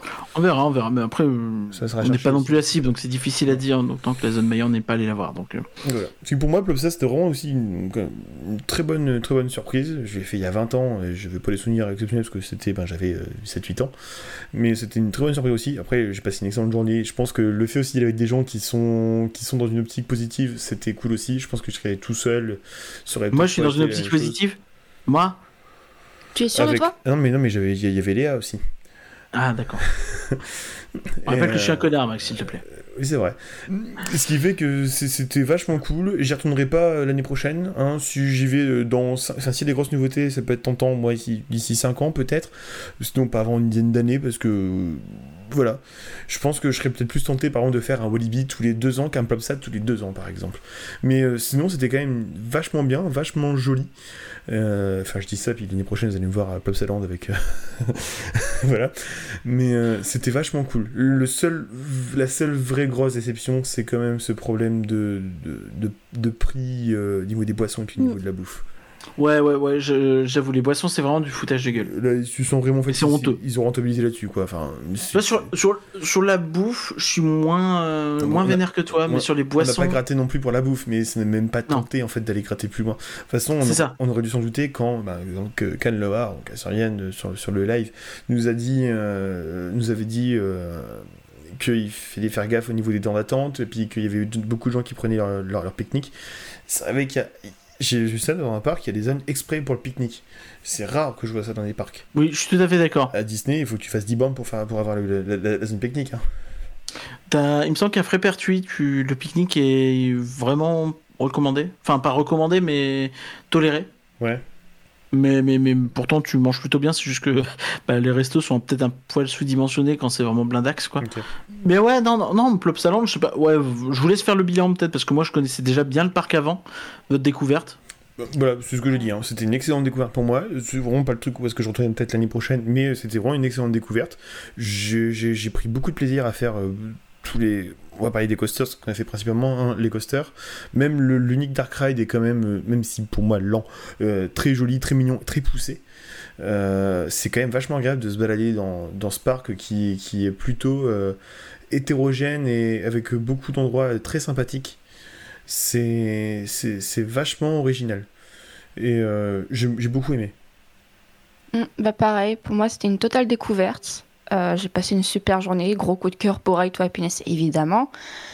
Et puis ouais, c'est un parc qui a de belles promesses, il est déjà correct et, et très agréable, mais euh, on sent qu'il y a de bonnes choses qui peuvent arriver encore. Tout à fait. Quoi? Ouais, et puis encore une fois, nous on était dans une journée où c'était assez blindé, tu vois. Je, je pense que quand, quand c'est plus léger, ça doit être vraiment être un, un vrai plaisir. Sur une journée blindée comme ça, euh, ça va encore. Et, Ouais, on s'est on s'est bien, bien régalé quand même. Oui, oui, tout à fait. Et euh, par contre, vraiment, sur une journée légère, je pense que. Oui, on aurait fini beaucoup plus tôt notre journée. On aurait peut-être pu refaire une deuxième journée. Qu'on a fait dans ma Walibi. C'est ça. Mais on aurait peut-être pu refaire une- des attractions plusieurs fois. Heidi, Heidi et 8, c'est peut-être un peu la déception qu'on n'ait pas pu le faire une deuxième fois. Ouais, J'aurais beaucoup aimé refaire euh, Heidi, effectivement. Et euh, mais euh, c'était vachement cool. Ouais. Bref, allez à, allez et euh, de manière générale, faites des parcs et pas que Disney. Parce que euh, c'est pas le tout de dire qu'il se passe rien à Disney, mais il se passe plein de trucs ailleurs, donc c'est cool aussi de voir ce qui se passe ailleurs. Oui, si vous aimez les parcs, vraiment, testez à côté, ça fait, ça fait du bien. J'ai Il commencé y a plein de parcs cool, même si vous dites ouais mais je suis exigeant sur la théma, ouais mais je suis biberonné à Disney. le Je vous promets, il y a des thémas folles un peu partout. le monsieur peut vous le dire. Je, je- un, un coaster pour moi qui n'a qui a, qui a une mauvaise théma, enfin qui n'a pas de théma, euh, c'est pas un coaster euh, réussi. Euh, Ah, j'ai hâte qu'on parle de Walibi. ça va être compliqué. Mais, euh, mais euh, ce qui fait que j'ai pu découvrir, là, en l'espace de deux ans, j'ai pu découvrir Efteling, j'ai pu découvrir Fantasyland, euh, donc redécouvrir Plopsaland, Niglo, tout ça, et euh, faire des. Même Astérix, j'ai j'ai pu euh, donc découvrir, redécouvrir, et, et je vois la différence. Ça me fait. Disney restera toujours mon parc de cœur, je dirais toujours du, du bien, entre guillemets, Disney, mais ça restera toujours pour moi au-dessus de tout. Mais quand je vois ce qu'il y a à côté, je me dis que ça fait du bien d'aller voir ailleurs. Changer, Et on se dit aussi que Disney, bah, faut peut-être qu'ils fassent gaffe à leur cul aussi Oui. de temps en temps, quoi. changer de resto, parfois ça fait du bien. Si ça peut les motiver, ouais, à, à nous faire des petites surprises, c'est pas plus ça. mal. Mais ouais, parce que derrière, il y a des gens qui poussent et qui font des trucs vraiment stylax, quoi. Et que Si, Disney, euh, oui, c'est top, mais c'est pas non plus l'alpha et l'oméga. si la personne du RER RER A peut faire d'autres parcs pour pousser un petit peu les gens de chez Imagineering à se faire autre chose, Va faire Taron, va faire Chiapas, va faire euh, Fly, va faire euh, Ride to Happiness, Conda, euh, Symbolica, Yoris, euh, ouais. Merci à tous d'avoir suivi Rien que 10 personnes. J'espère que cet épisode vous a fait voyager euh, en Belgique, peut-être par exemple, pour. euh, euh, je sais pas, acheter des cigarettes ou de la bière ou euh, manger des pots vertueux, aller voir dire bonjour aux flamands. Euh, merci Max d'avoir euh, préparé ce podcast, j'imagine. Même si merci Max de m'avoir cassé les couilles pendant que j'essayais de préparer le podcast. C'est peut-être plus correct. Ça oui. Merci Léa pour ta participation. Et merci à toi, merci à vous deux. Bon avec plaisir. Et euh, dans une semaine normalement, parce que si euh, on pense sortir ce podcast au bon moment, bah, j'imagine qu'il y aura un podcast actu euh, pour notamment débriefer tout ce qui a pu se dire après la D23, parce qu'on a déjà couvert la D23 normalement. Voilà. Alors je sais pas, tout à l'heure j'ai vérifié sur le planning, on serait sur le cinquième, ça serait le podcast du cinquième jeudi du mois. Donc, oui, c'est pour ça peut-être début octobre une actu, je sais pas. Le prochain, ça serait peut-être même euh, parce que je crois que d'après ce que tu as écrit, c'est le D23, c'est juste avant. Oui, tout à fait, c'est ce que je dis, c'est pour ça normalement on on a déjà fait. Donc, euh, prochain podcast, normalement, de l'actu, euh, du Halloween, parce que it's Halloween, Halloween, euh, everybody. N'oubliez pas, Bête. J'ai que ça. hein. Il y a aussi le Flan, il y a aussi la Disney Box Secret Disney. Et vous pouvez retrouver nos podcasts à nous, la Disney la Disney Box, qui sont vachement cool. Tout à fait, et n'oubliez pas que tout le monde a le droit de faire des parcs, alors pourquoi pas vous? Fois, deux fois, deux fois, deux fois, deux fois, deux fois, deux fois, deux fois à la suite.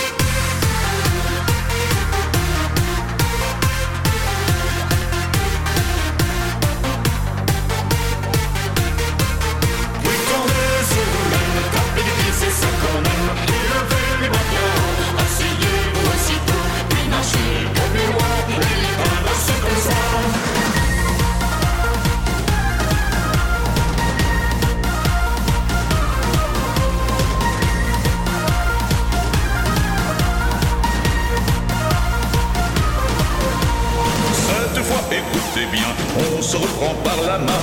Attention, comptez vos pas, la danse fait deux fois. Baba, Baba,